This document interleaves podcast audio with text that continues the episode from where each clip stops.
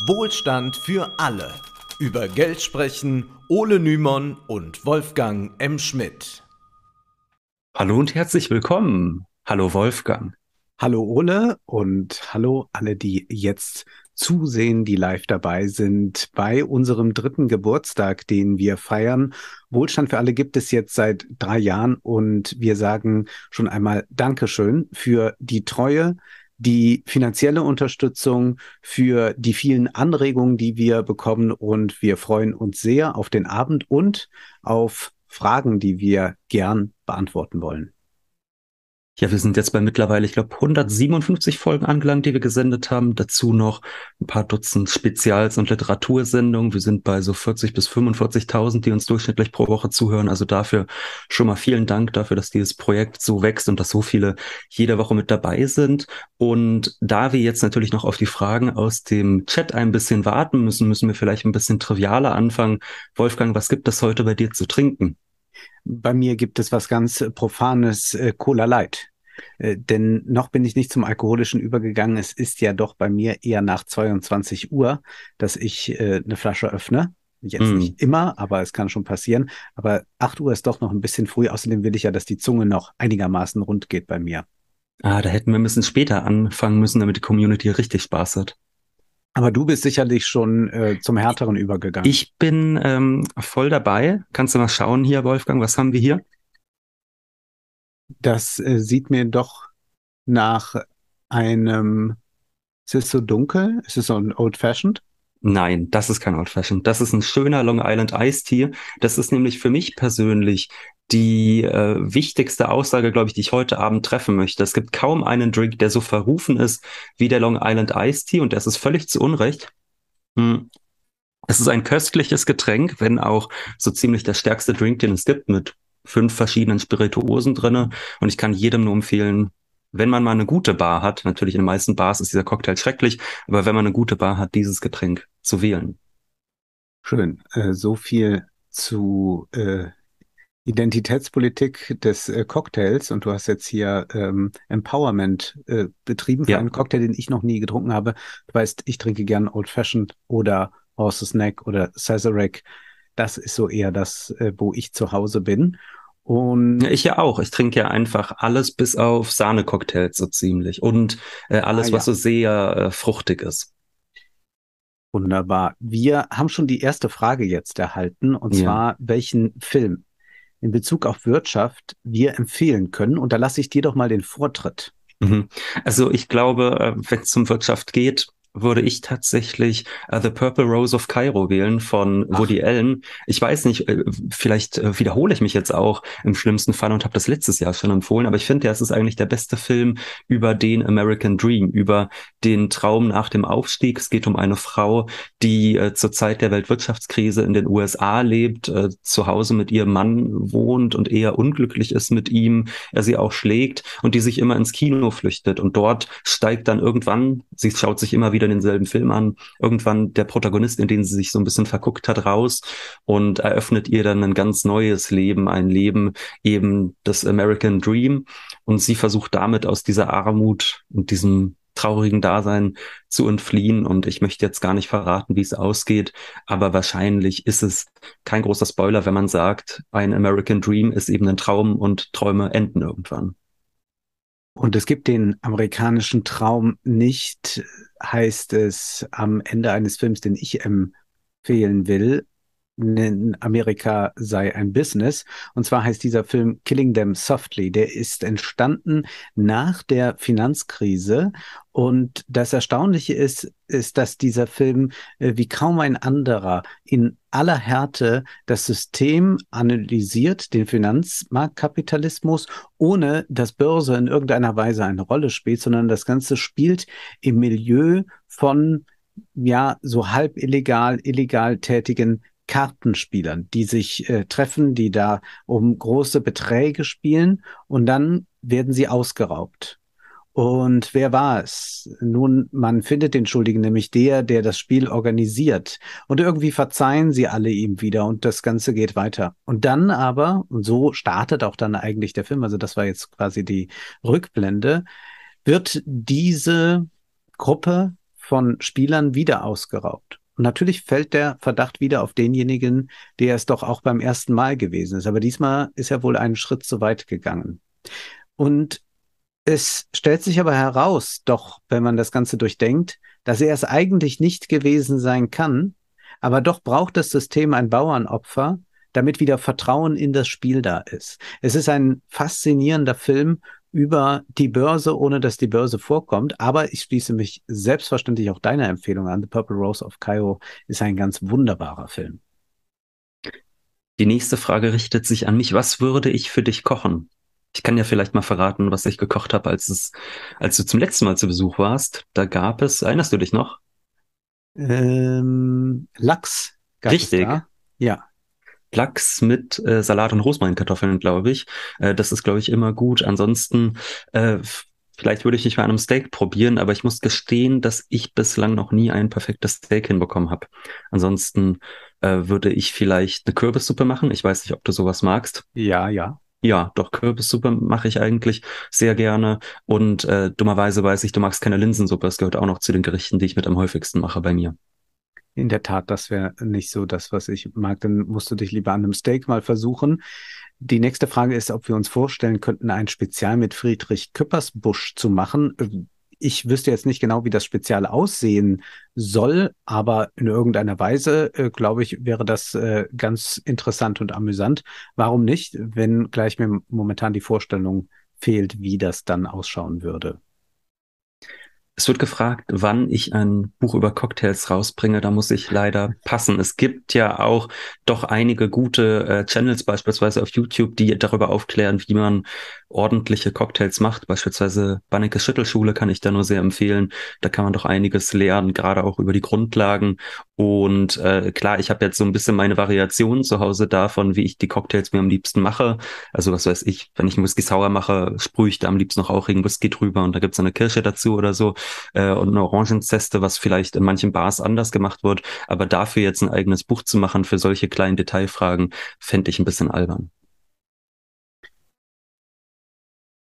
Ähm, es gibt die Frage, die jetzt ein bisschen groß ist, um sie ganz schnell zu beantworten, aber wir können ja zumindest doch ein bisschen unsere Eindrücke dazu schildern äh, zum Thema Klimawandel, Wirtschaftspolitik. Und zwar heißt es, da meint ihr, es ist nicht äh, was zu retten in Bezug auf Klimawandel, Wirtschaftspolitik. Ich fühle mich eher im Modus Binge-Watching The World Collapse. Und ich würde sagen, mir geht das da sehr ähnlich, äh, dass ich auch den Eindruck dieses Binge-Watchings habe, wenn ich mir das so anschaue und wenn ich auch sehe, wie viel passiert, also im Sinne von, äh, wie heftig sich der Klimawandel zeigt und wie winzig die Schritte sind, die die Politik macht. Und wenn dann mal ein Schritt gemacht wird, der uns dann ein bisschen in Erstaunen versetzt, wie beispielsweise das 9-Euro-Ticket einzuführen, dann wird gleich schon wie, wieder nach drei Monaten gesagt, jetzt hören wir aber dringend auf damit. Und es regt sich so wenig Protest dagegen. Das finde ich ganz erstaunlich. Es äh, ist auch äh, erstaunlich, dass da von den jungen Bundestagsabgeordneten, ich meine, ich habe diesen Jugendkult eh nie verstanden, aber dass da, wo man man es dann vielleicht noch vermuten würde, auch nichts kommt. Äh, die sind alle in ihren Sommerurlauben und brauchen ja auch ein 9-Euro-Ticket nicht, wenn man im Bundestag sitzt. Aber dass da sich so wenig tut, auch auf der Ebene von Fridays for Future, finde ich äh, besorgniserregend. Und ja, ich äh, beobachte das auch als eine Form von Binge-Watching, wenngleich ich sagen muss, dass das natürlich einen in so eine merkwürdige Stimmung versetzt, dass man tatsächlich darüber regelrecht depressiv werden kann. Und ich glaube, dass wo politisch sich so wenig tut, man auch in einen, hm, sagen wir, gesunden Fatalismus verfallen kann. Äh, was meine ich damit? Man nimmt dies zur Kenntnis, man sollte nicht allzu große Hoffnungen sich machen, sie gar in Parteien oder einzelne Part Personen setzen, denn diese Enttäuschungen äh, kommen ja dann äh, sofort.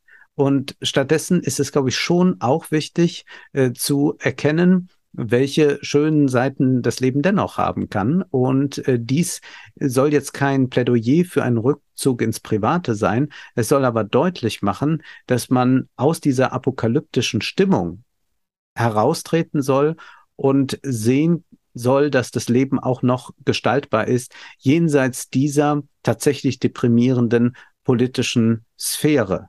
Dann kommt man vielleicht auch aus diesem Binge-Watching äh, Modus raus, der ja auch zugleich bedeutet, dass man eigentlich nicht mehr am Leben partizipiert, sondern nur noch Zuschauer ist. Und das ist eine sehr äh, ungünstige Ausgangsposition, sondern man will ja doch äh, auch etwas tatsächlich erleben. Und daraus, aus diesen Begegnungen der Erlebnissen, kann dann auch wieder politisch etwas Sinnvolles entstehen. Und dann zeigt sich auch ganz klar, wo eigentlich was vonnöten ist. Und ich glaube, dass äh, das 9-Euro-Ticket in dieser Hinsicht auch viel mehr politisch bewegt hat, als jetzt das äh, bloße Starren auf irgendwelche Zahlen verrät, dass man sagt, so und so viel Sachen hm. eingespart wurden oder was. Hier ist eine Frage, die finde ich ganz wunderbar, nämlich wird gefragt, was kann man Leuten entgegnen, die von höheren Löhnen abraten, da sonst eine Inflationsspirale entstehe. Da würde ich sagen, erstmal ist es völlig richtig, höhere Nominallöhne können die Inflation beeinflussen. Der Witz ist nur, also was ich daran so interessant finde, ist, gerade diejenigen, die jetzt immer sagen, wir dürfen auf gar keinen Fall Preiskontrollen einführen, das sind diejenigen, die de facto, wenn sie sagen, die Löhne sollen eingefroren werden, ja damit sagen, dieser Preis wird kontrolliert. Das heißt, man akzeptiert eigentlich, dass alle Marktteilnehmer ihre Preise frei setzen und damit natürlich auch auf die Inflation einwirken. Und bei dem einen Preis, nämlich beim Preis der Arbeit, sagt man auf einmal, ne, das ist jetzt aber eine Schweinerei. Und da sollte man sich immer überlegen, ob das eigentlich in irgendeiner Weise sinnvoll ist. Und da würde ich halt persönlich sagen, nein. Also wenn sich Unternehmen sagen, äh, wir wollen, um unsere Profitmarge zu halten, denn darum geht's dann ja letztendlich, ja, oder vielleicht sogar einen extra Profit aus der Inflation zu ziehen, deshalb setzen wir die Preise hoch. Ja, das können Arbeitnehmer durchaus auch machen. Genau. Und man könnte ja sagen, um die Inflation zu drosseln, müssen die Arbeitgeber auf Profite verzichten. Ja. Äh, dann können sie ja die Waren billiger machen und trotzdem die Löhne erhöhen. Aber das ist natürlich eine Forderung, die nicht gestellt wird. Und ich würde auch sagen, dass das äh, gerade so eine Debatte ist, die dann auch von Tagesschau und so weiter geführt wird, hohen Preisspiralen, dann wird da Angst gemacht. Also die Angst ist eigentlich da, dass äh, Leute etwas fordern, was ihnen ja eigentlich zusteht. Und warum sollten sie das auch nicht tun? Denn man kann auch gar nicht mit diesem Argument jetzt meines Erachtens ankommen, es sind gerade harte Zeiten, deswegen verbietet sich das. Wir hatten seit 2010 Boomjahre bis zu Corona, sogar noch mit Corona, äh, da gab es ja auch dann nochmal diesen Sprung der Börsen nach oben. Das heißt, die Leute, die Kapital hatten, konnten es in unfassbarer Weise vermehren und zugleich ist die Ungleichheit in Deutschland und in fast allen westlichen Ländern gestiegen. Das heißt, dieser Trickle-Down-Effekt, also wo tatsächlich ja die Möglichkeit gewesen wäre, der Kuchen wird größer, also bekommen alle ein bisschen mehr ab, dieser hat ja überhaupt nicht eingesetzt. Und jetzt soll man sagen, ja, momentan ist aber ganz schlecht. Jetzt äh, bekommen wir ja äh, weniger. Jetzt haben wir nicht mehr bald so einen großen Kuchen. Und dann soll man sich wieder zurücknehmen. Aber es ist ja egal, wie es kommt. Immer sollen sich die anderen zurückziehen. Vor allem die, äh, die zu den unteren 50 oder 60 Prozent äh, gehören, äh, also vom Einkommen her. Und das ist eine ganz fatale Logik, die da ähm, immer wieder hervorgeholt wird. Und man kann einfach sagen, wo war denn die große Umverteilung, als, äh, als es geboomt hat? Die hat ja nicht stattgefunden. Die Löhne sind ja auch nicht signifikant gewachsen. Eine weitere Frage, welchen Platz wird Werder Bremen in der Abschlusstabelle dieses Jahr belegen? Ich tippe auf Platz 21. Ach, nee, die Frage ist an dich gestellt, Ole. Ja, war die Antwort ernst gemeint von dir? Oder ich wie weit Ich habe keine gemeint? Ahnung. Äh, ich weiß gar nicht, wie viele Plätze es gibt. Ich ja, hoffe, es gibt überhaupt 21. Achso, nee. okay. Mhm. Ja. Ja, da sagen wir erstmal nichts zu. Ähm, ich würde Ach, hast sagen. Hast du da keine Prognose? Ach so, nein, äh, ne, äh, doch die Prognose wollte ich jetzt sagen. Ich würde nur sagen, zu deinem Platz 21 sagen wir jetzt lieber nichts. Ähm, die Aber du hast mir ja jetzt äh, sicherlich, äh, ja. Ich muss das, ich muss das erst, ich muss erst mal sagen, deine Expertise ist auch nicht so toll. Äh, bei dem letzten Spiel, da bist du ja dahin gefahren zu, nach, zu Werder Bremen. Ja. Und dann habe ich dich gefragt, und wie geht es aus? Und hast du mir morgens äh, gesagt, natürlich 3-0, die machen wir platt. Und dann habe ich einen gemeinsamen Freund geschrieben von uns, nämlich Timon, ja. Mein Tipp, 3 zu 0, die machen wir platt. Und dann hat er mir geantwortet, das glaube ich nicht. Und er hat er recht gehabt. Ich war auch überrascht. Ich weiß ja nicht, wie viel du mitbekommen hast vom Spiel. Es ging ja großartig los, dritte Minute gleich das 1-0 und danach ging es nur noch bergab. Es ging gar mhm. nichts mehr. Und damit habe ich nicht gerechnet, muss ich gestehen, gegen Stuttgart. Von daher würde ich jetzt mal sagen, äh, die Bremer bleiben drin, aber weit nach oben wird es auch nicht gehen. Aber sie äh, werden natürlich den Klassenerhalt schaffen und das ist das Wichtigste, Wolfgang. Das ist jetzt auch so ein Talk, mit dem man sich wirklich fürs öffentlich-rechtliche Fernsehen qualifiziert. Also da kann man dann irgendwann zwischen Giovanni Di Lorenzo und Kerner sitzen und irgendwas äh, erzählen in der NDR-Talkshow am späten Abend und äh, kann so ein bisschen menscheln auch, ja, dass man äh, sich nicht nur für Philips-Kurven interessiert. Aber bei Werder Bremen geht es noch. Also wenn man sagt, man ist Werder Bremen-Fan, dann menschelt das immer so, weil alle Werder Bremen mögen. Wenn ich jetzt Bayern-Fan wäre oder noch schlimmer RB Leipzig-Fan, dann wäre das anders. Also ich bin jetzt Fan von dem Verein mit dem Wohnen in Westweser-Stadion und das ist quasi sympathisch. Aber wenn ich jetzt äh, Red Bull Leipzig-Fan wäre, dann wäre hier, glaube ich, schon die Hälfte der Livestream-Zuschauer rausgegangen. Mhm. Noch eine Fußballfrage sei gestattet, nämlich die, ob ich mit dir ins Fußballstadion ja. gehen würde und wenn ja, welchen Verein? Äh, nun, der Verein ist mir vollkommen egal. Äh, ich fände schön, wenn man irgendwo bequem sitzen kann, wo es nicht so laut und wild ist. Aber grundsätzlich würde ich es nicht ausschließen, dass ich es vielleicht einmal in meinem Leben gesehen habe. Ja, dann, aber dann lass uns doch zu RB Leipzig gehen, weil das ja bei mir nicht so weit weg ist. Ja, und da setzen wir uns dann schön mit dir in die äh, auf die VIP-Loge, da sitzt du dann auch bequem, Wolfgang. Und ich glaube, das wäre so dieser ironische Modus des Fußballschauens, weil anders äh, man das mit dir ja nicht machen könnte. Man könnte jetzt ja nicht sagen, man geht zu so einem Traditionsverein, ähm, sondern ich glaube, man muss dann schon gleich zu so einem ganz komischen äh, Kommerzprodukt mit dir gehen. Mhm. Gut. Äh, noch eine unernste Frage, bevor wir wieder zu den ernsteren kommen, ja. wie ich neben der Inflation noch die Schaumweinsteuer ertragen kann. Äh, äh nun, äh, die Schaumweinsteuer ist äh, nicht allzu hoch und ich weiß gar nicht, ich, ich weiß gar nicht, ob die, die Preise für Schaumweine so stark angestiegen sind nochmal. Da bin ich gerade irritiert. Ich könnte mir sogar vorstellen, dass diese Preise nicht besonders gestiegen sind, da äh, diese Schaumweine aus Frankreich zum Beispiel ja äh, gern auch äh, nach Russland exportiert wurden, was äh, momentan schwerlich möglich ist. Insofern könnte sein, dass es da sogar ein Überangebot gibt. Ich habe keine Ahnung. Es ist mir jedenfalls noch nicht so aufgefallen, aber vielleicht trinke ich auch nicht so viel davon. Wolfgang, kennen wir das Buch Black Shirts and Reds, Rational Fascism and the Overthrow of Communism von Michael Parenti oder Michael Parenti? Also ich nicht. Ich habe mal was von Parenti gelesen, aber nicht das. Insofern kann Gut. ich dazu nichts sagen. Dann haben wir die Folge. Frage auch schon mal abgehakt. Habt ihr die letzten Videos von Jordan Peterson gehört? Der Dude hetzt mittlerweile komplett gegen jegliche Art des Klimaschutzes. Ich habe mich ja nur einmal mit Jordan Peterson intensiver auseinandergesetzt und zwar war ich bei den Rocket Beans zu Gast, wo wir dieses Buch 12 äh, äh, Rules for Life besprochen haben und das hat mir dann auch eigentlich gelangt. Ich habe dann noch mal so einen Vortrag von ihm zu König der Löwen gehört. Auch das äh, fand ich eher äh, dürftig und ich habe das jetzt nicht mehr verfolgt. Es ergibt aber Sinn, dass er sich natürlich jetzt in diese Richtung stärker entwickeln muss, denn äh, man kann natürlich nicht äh, sich ein Leben lang nur an Pronomen abarbeiten. Und ich glaube, dass das jetzt nochmal so ein neues Experimentierfeld für ihn ist. Ich muss sagen, ich äh, sehe es mir nicht an. Erstens, weil es mich doch nicht so sehr interessiert. Also klar, man kann jetzt sagen, ist es in irgendeiner Form wichtig, weil es viele Leute schauen, aber abgesehen davon gibt es ja keine inhaltliche Relevanz dessen. Man wird ja nicht irgendwas Sinnvolles dabei lernen und er ist ja so unglaublich weinerlich. Also ich ja. glaube, er ist fast noch weinerlicher in seiner Stimme als äh, Martin Schulz und das ist so deprimierend, diesen Mann zu, zu hören und er redet so einen Unfug, dass ich das persönlich nicht schaffen würde. Ja, Habt ihr eigentlich einen Brotjob im Sinne von geregeltem Einkommen oder nur freiberuflich? Äh, Ole hat ja zumindest noch einen Brotjob erlernt. Ja, ich war äh, oder ich habe beim öffentlich-rechtlichen Rundfunk angefangen. Ach, da kann ich vielleicht auch noch gleich ein bisschen von meiner ja. Begegnung mit Patricia Schlesinger erzählen. Unbedingt. Da kann man noch mal äh, aus dem Nähkästchen plaudern. Nein, nein, nein. Ich muss auch nachdenken, was ich sagen darf und was nicht. Ähm, nein, Spaß beiseite. Also ich habe beim RBB, also Rundfunk Berlin-Brandenburg in Berlin und Brandenburg den Beruf des Mediengestalters erlernt und dann im äh, freien Fernsehschnitt gearbeitet.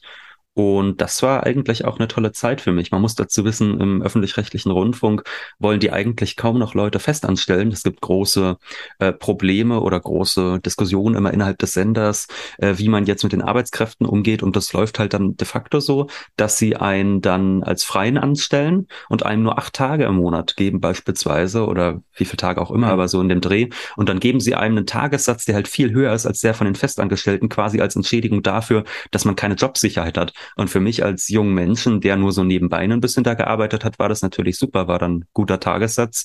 Und äh, nach ein paar Monaten oder nach circa einem Jahr war ich dann eh raus. Aber es ist natürlich klar, für diejenigen, die da ähm, wirklich von leben und die jetzt nicht nur als angehender Student sagen, sie machen mal ein paar Tage im Monat oder so, ist es natürlich sehr problematisch und da kann man sich auch online einiges zu durchlesen zu diesen Kämpfen, äh, beispielsweise in Berlin. Das sind sehr äh, interessante Arbeitskämpfe, die sich da ergeben. Deshalb finde ich es auch so spannend, was jetzt gerade skandalisiert wird. Also, dass gesagt wird, hier wurde ein teures Parkett verlegt oder da ist eine teure Pflanze an der Wand oder so, wo ich mir denke, ist ja alles gut und schön. Aber das ist jetzt wirklich nicht die größte Schweinerei, die so bei öffentlich-rechtlichen Sendern abgeht. Mhm. Und jetzt studierst du ja und äh, hast deshalb nicht äh, noch einen weiteren äh, ja. Job neben äh, Wohlstand für alle.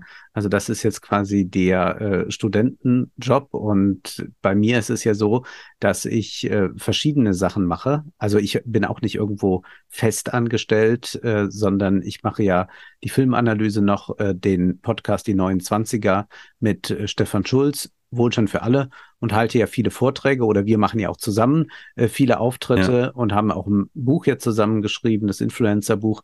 Und das sind dann quasi so in diesem Querschnitt die, die Einnahmen, die ich bekomme, die sind dann in gewisser Weise regelmäßig in dem Sinne, dass immer wieder was kommt, aber natürlich jetzt nicht, dass ich irgendwie ein, ein festes Gehalt von irgendjemandem bekomme. Also das ist dann eine Selbstständigkeit und das ist sehr schön, weil es sehr lange gedauert hat, auch bei mir, bis ich an so einem Punkt war, wo ich ähm, von dem, was ich unbedingt gerne leidenschaftlich tun will, leben kann, ohne dass ich noch was anderes zusätzlich machen muss, worauf ich eigentlich nicht so sehr Lust habe oder gar keine Lust habe.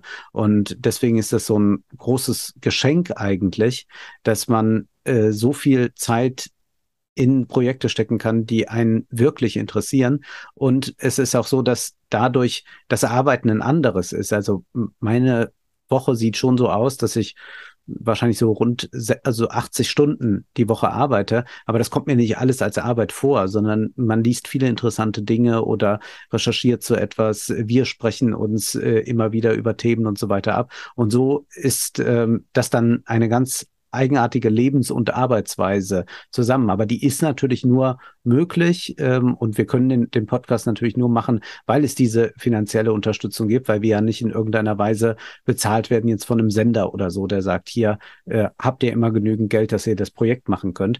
Und insofern ist es eine Abhängigkeit, die gibt's aber immer. Also man ist ja nie ganz unabhängig von irgendetwas, aber es ist ja eine Abhängigkeit von Leuten, die einen offenbar ganz gut finden. Und äh, deswegen freuen wir uns immer, wenn wir da unterstützt werden, weil das uns ermöglicht, recht frei zu agieren und uns nicht äh, nach irgendwas richten zu müssen, da wir immer nur das machen wollen, was uns wirklich interessiert. Was nicht heißt, dass wir immer nur Juhu schreien. Also wenn man so ein Buch von Carsten Maschmeyer oder so lesen muss, dann ist das natürlich äh, hart. Ja, aber zugleich haben wir natürlich auch große Lust, darüber aufzuklären und auch ja. darüber zu lachen. Dr. Dr. Rainer Zittelmann war jetzt ja. auch nicht nur Vergnügen, äh, würde ich, also kann ich glaube ich so für uns mal sagen. ähm, und da sind wir eigentlich auch schon bei der nächsten Frage, weil nämlich gefragt wurde, wie schauen eure Tage so aus? Was macht ihr in eurer Freizeit? Oder sind Work and Pleasure nicht trennbar? Und da würde ich auch äh, schon mal zustimmen. Also ich meine, ich kann ja mal anfangen mit dem gemeinsamen Teil, den wir haben am Tag. Wir sprechen jeden Tag bestimmt so 30 bis 60 Minuten, glaube ich. So kann man durchschnittlich ja. wahrscheinlich sagen. Also telefonieren wir. Ähm, tagsüber miteinander. Ansonsten ist es so, ich, ähm, ja, ich mein, das ist für mich mein Leben. Ich bin erkenntnisinteressiert. Ich äh, sitze zu Hause und lese. Vielleicht setze ich mich auch in einen Café dazu oder so. Aber letztlich ist es eigentlich auch bei mir so, dass ich, wenngleich ich jetzt nicht so viele Projekte habe wie du, auch permanent damit beschäftigt bin, die Sachen zu rezipieren, die mich interessieren und das mache ich halt teilweise für einen Podcast, aber das mache ich auch teilweise natürlich in der Freizeit. Und ich meine, jetzt gerade zum Beispiel ist es so, ich muss noch eine Seminararbeit schreiben äh, für die Uni über Konzentrationslager und dann sitze ich jetzt halt da mit äh, Lektüre zur NS-Diktatur und äh, mache das und dann mache ich ein paar Stunden Wohlstand für alle und abends gehe ich vielleicht Freunde treffen. Also letztlich eigentlich vielleicht fast ein normaler Arbeitstag, nur dass ich mir natürlich im Gegensatz zu vielen Menschen aussuchen kann, von wo ich das mache. Also ich kann jetzt sagen, ich bin bei meiner Familie in Berlin oder ich bin hier oder äh, ich setze mich in ein Café mit der Arbeit und das ist natürlich äh, was ganz Wunderbares. Für mich ist das auch das Entscheidende, dass ich es dann machen kann, wenn ich will und dass ich mir den Tag frei gliedern kann. Ich kann relativ schlecht eine Sache den ganzen Tag über machen, mhm. sondern ich kann ganz gut äh, zwei, drei Stunden dies und zwei, drei Stunden das andere machen. Und äh, so kann es sein, dass ich morgens um zehn einen Film gucke, den ich für die Filmanalyse brauche und danach anfange, mich mit einem Wohlstand für alle Thema zu beschäftigen oder was für die 29er vorbereite. Äh, manches fliegt einen ja auch einfach so an. Es ist ja nicht so, dass man nur durch die Welt geht, was kann ich verarbeiten, was brauche ich jetzt gerade, sondern manchmal kommt man auf irgendeinen Gedanken und verfolgt den und plötzlich ergibt sich etwas daraus. Das ist eine solche Form des Arbeitens, also neben den Dingen, die dann einfach regelmäßig produziert werden müssen, äh, da gibt's natürlich ganz klare Zeiten und da sprechen wir uns ja dann auch immer äh, perfekt ab, dass äh, da keiner auf den anderen warten muss oder so. Aber so ist es dann ein äh, sehr freies Arbeiten. Man muss sich dann selbst natürlich disziplinieren, dass man es tut. Aber das ist auch nicht so schwer, da man ja lauter Deadlines die ganze Zeit hat, die man mhm. einhalten muss. Also wenn man einfach sagt, wir veröffentlichen jeden Mittwoch Wohlstand für alle und das haben wir jetzt seit Beginn jeden Mittwoch getan, dann muss ich glaub, man einmal haben wir auch mal am Dienstag, ich glaube, einmal haben wir auch mal am Dienstag veröffentlicht, nämlich, ich glaube, das war das Video zu Olympia. Da haben wir gesagt, wir wollen jetzt die Ersten sein, die darauf ja, reagieren. Okay. Und dann haben wir am äh, Dienstag statt Mittwoch gesendet. Ja. Aber abgesehen davon, also einmal waren wir zu früh, aber wir machen seit drei Jahren wirklich das jede Woche. Ja. Und bei der Filmanalyse ist das auch so und bei den 29ern. Und deswegen kommt mir das gar nicht so unstrukturiert wiederum vor. Hm. Und das äh, Anstrengende ist eigentlich, wenn man so unterwegs ist und das funktioniert mit der Bahn nicht. Also eigentlich ist das immer ja. toll, diese Vorträge zu halten, Menschen da sofort zu treffen, vor Ort, unmittelbare Begegnung ist dann doch nochmal was anderes als digital. Und oftmals ist es dann diese vermaledeite Bahn, die einem das Leben so unsäglich schwer macht und man dann manchmal da sitzt und denkt, warum tue ich mir es noch an? Ich reise nie wieder. Und dann macht man es natürlich doch wieder. Aber das ist wirklich furchtbar. Aber es ist auch Klagen auf hohem Niveau.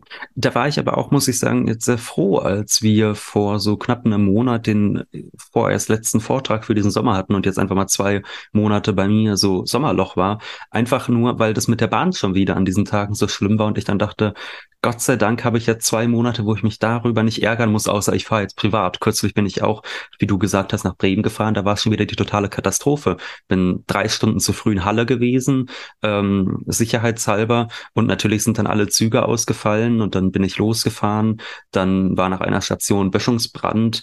Dann sind wir wieder zurückgefahren und über eine andere Route und so. Also da habe ich irgendwie zwei, drei Stunden Zeit verloren insgesamt. Und das sind ja auch Stunden, in denen man nicht arbeiten kann, weil man ja permanent am Handy sitzt und guckt, oh Gott, Gott, bis wann fährt mein Zug jetzt, welchen Anschlusszug kann ich nehmen und so weiter und so fort. Das heißt, ähm, das, also da, da kann man dann auch nicht äh, so ganz normal arbeiten in der Zeit und das ist, finde ich persönlich, äh, besonders ärgerlich. Jetzt wird hier gefragt, würde ich mich von dir bei Anzügen beraten lassen und wenn ja, würde ich die im Podcast tragen? Also ich würde mich sofort, äh, wenn ich jetzt gerade einen Anzug bräuchte, von dir beraten lassen, auf jeden Fall. Ähm, aber ich würde jetzt nicht anfangen, regelmäßig im Podcast welche zu tragen, weil es einfach nicht mein Stil ist. Also ich äh, laufe jetzt nicht im Gegensatz zu dir permanent in Anzügen rum und das wäre ja auch albern, wenn ich mich jetzt äh, einfach so kleiden würde wie du. Also wir haben ja schon einen Wolfgang. Und noch eine Frage zur Mode. Wo äh, bekommst du deine Hemden her, wird gefragt. Die Frage geht an dich, nicht an mich. Ja, ja. Gemerkt. Jetzt will ich nicht äh, Marken empfehlen, das äh, wäre mir dann doch ein bisschen zu Influencer-mäßig, aber zumindest bei den altmodischen Sachen kann ich ja vielleicht aus dem Nähkästchen plaudern. Ich trage ja teilweise auch hier so Hemden, die äh, Jahrzehnte alt sind und da gibt es einen ganz wunderbaren Laden in Berlin, der heißt Mimi. Da gibt es äh, antiquarische Textilien, also antiquarische äh, Kleidung. Und dort kleide ich mich dann manchmal ein, wenn ich dort bin und kaufe mir alte Hemden, weil ich das einfach äh, toll finde, was man früher getragen hat. Also auch wenn man manchmal ältere Filme sich ansieht, dann staunt man doch, wie gut gekleidet alle waren und keineswegs nur die herrschende Klasse, sondern auch die Proleten sahen ja einfach viel besser gekleidet aus als eigentlich heutzutage die herrschende Klasse. Mhm. In der Tat, äh, Balenciaga ist äh, eine Modesünde ohnegleichen. Dann kommt die Frage, wann kommt der Wohlstand für alle TikTok-Channel? Das können wir kurz beantworten. Nie. Denn wir lehnen TikTok ab und wir glauben auch nicht, dass man auf TikTok in irgendeiner Weise tiefergehende Inhalte, und das ist ja unser Anliegen, vermitteln kann. Oder möchtest du noch doch noch zu TikTok? Nein. Nee, eigentlich nicht, obwohl ich äh, eine gewisse Freude daran hätte, dich so tanzen zu sehen. Also ich äh, würde gerne wissen, bist du dabei so unbeholfen wie Thomas Sattelberger oder nicht? Denn das Nein, ist ja, glaube ich, ich, hab, ich unser liebster ja, User. Ja, aber ich bin sehr musikalisch. Ich habe ja Rhythmus im Blut und ich glaube, dass mir das liegen würde. Ich habe es ja schon mal gesagt, äh, von all diesen Reality-Shows und, und äh, RTL-Shows, die es so gibt. Eine würde ich tatsächlich mitmachen, aber dafür bin ich nicht äh, prominent genug, und zwar Let's Dance. Da hätte ich große Freude dran. Ich habe ja keinen Tanzkurs besucht im Gegensatz zu dir, aber mich würde es tatsächlich interessieren und bin immer sehr beeindruckt, äh, was äh, die da aus den Leuten rausholen. Dazu äh, ließ ich mich hinreißen, aber dann nicht auf TikTok, dann bei mein RTL. Dann kommt. Ich glaube, du würdest auch einiges hermachen, so im Anzug tanzend. Also dich ja, so beim Tango kann Tango, ich mir richtig gut vorstellen. Ja.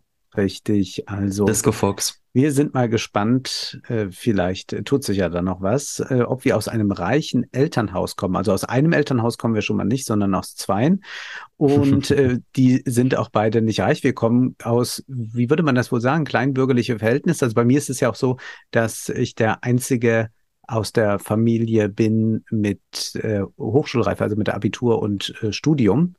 Äh, bei dir ist es auch kleinbürgerlich oder wie, wie beschreibt man das? Ich weiß eigentlich? gar nicht, wie, ich, ich weiß gar nicht, Kleinbürgerlich klingt immer so, als sei das eine, mhm. eine Abwertung, aber. Als wären Spießer. Nicht, genau. Und das ist aber nicht ein bürgerliches. Also das, das bürgerliche mhm. Haus wäre dann eher schon wieder so Buddenbrooks-mäßig und äh, da können wir nicht mithalten. Gut, das wäre jetzt, glaube ich, auch schon großbürgerlich. Ich würde einfach okay. sagen, meine Eltern sind beide Angestellte und sind tatsächlich, also so wirklich deutsche Mittelschicht, so wie man die sich vorstellt und nicht so wie Friedrich Merz sich vorstellt.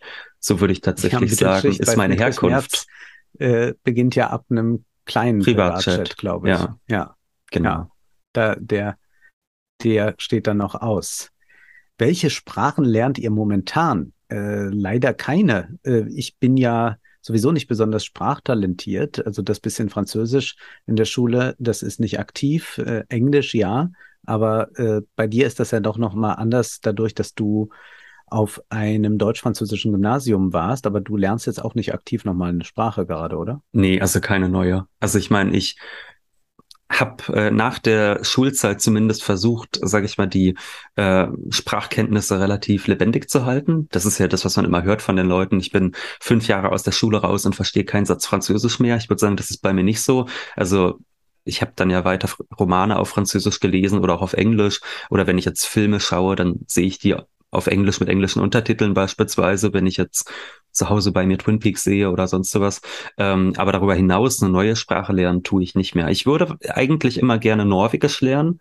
Denn wenn ich irgendwohin auswandern würde, dann wäre es bei mir auch Norwegen. Also dadurch, dass jetzt bei mir die Familie da herkommt, wenn auch paar Generationen zurück, zwei um genau zu sein.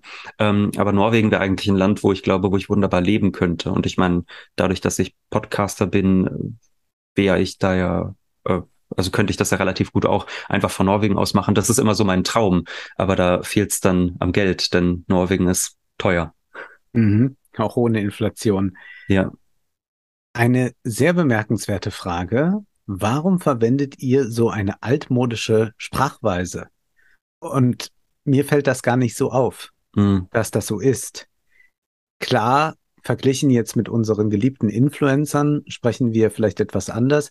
Ich glaube, es ist die literarische Prägung mehr als eine direkte Sozialisierung. Also in unseren Familien spricht man jetzt eher nicht so oder im Freundeskreis. Ich glaube, halte es aber nicht für besonders altmodisch. Da mag mal der ein oder andere Begriff dabei sein, den ich schön finde und deswegen ist er auch nach wie vor im aktiven Gebrauch. Aber hast du den Eindruck, dass du altmodisch sprichst? Ähm, nee, eigentlich nicht. Und ehrlich gesagt, also manchmal habe ich so bestimmte Redewendungen, die ich lustig finde. Ähm, also, dass ich zum Beispiel jetzt manchmal sa sage ich äh, nicht wegen des Wetters, sondern ich sage dann des Wetters wegen oder so. Aber das mache ich dann auch bewusst eher, um mich so drüber lustig zu machen, dass ich so altmodisch spreche. Aber, aber so, schön, dass das schon für dich jetzt äh, die Distinktion ist, denn äh, alle anderen Leute würden einfach sagen, wegen dem Wetter.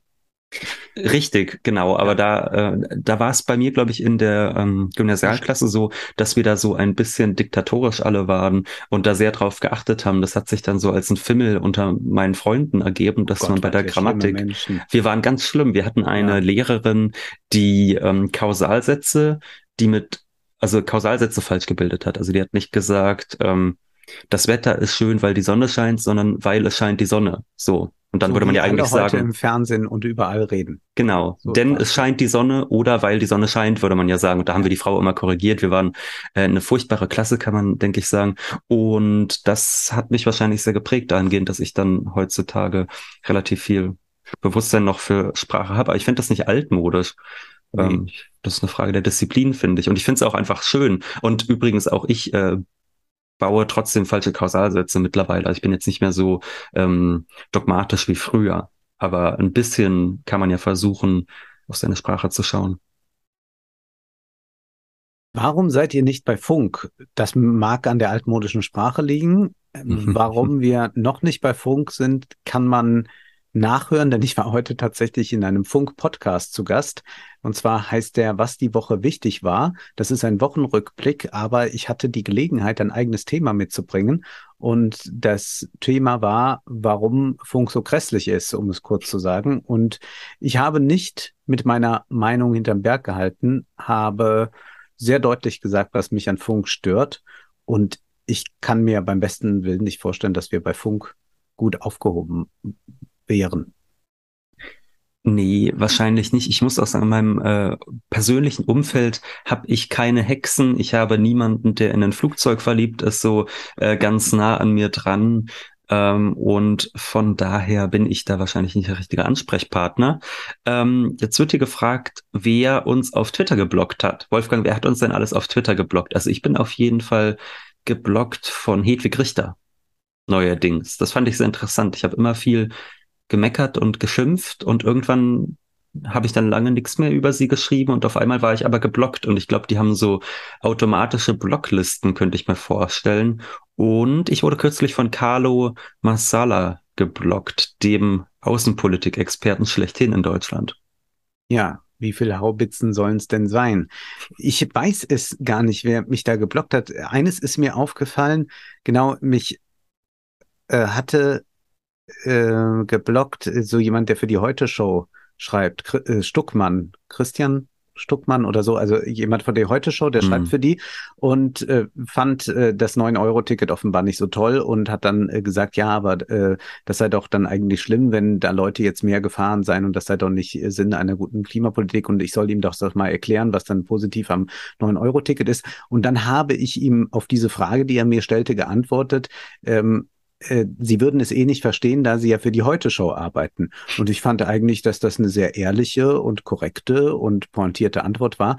Aber da hört dann wohl der Spaß bei der Heute-Show auf und dann hat er mich da blockiert. Aber ich bin froh, wenn so Leute aus meinem Blickfeld verschwinden. Es ist ja ohnehin schon schlimm, dass ich weiß, was die Heute-Show ist.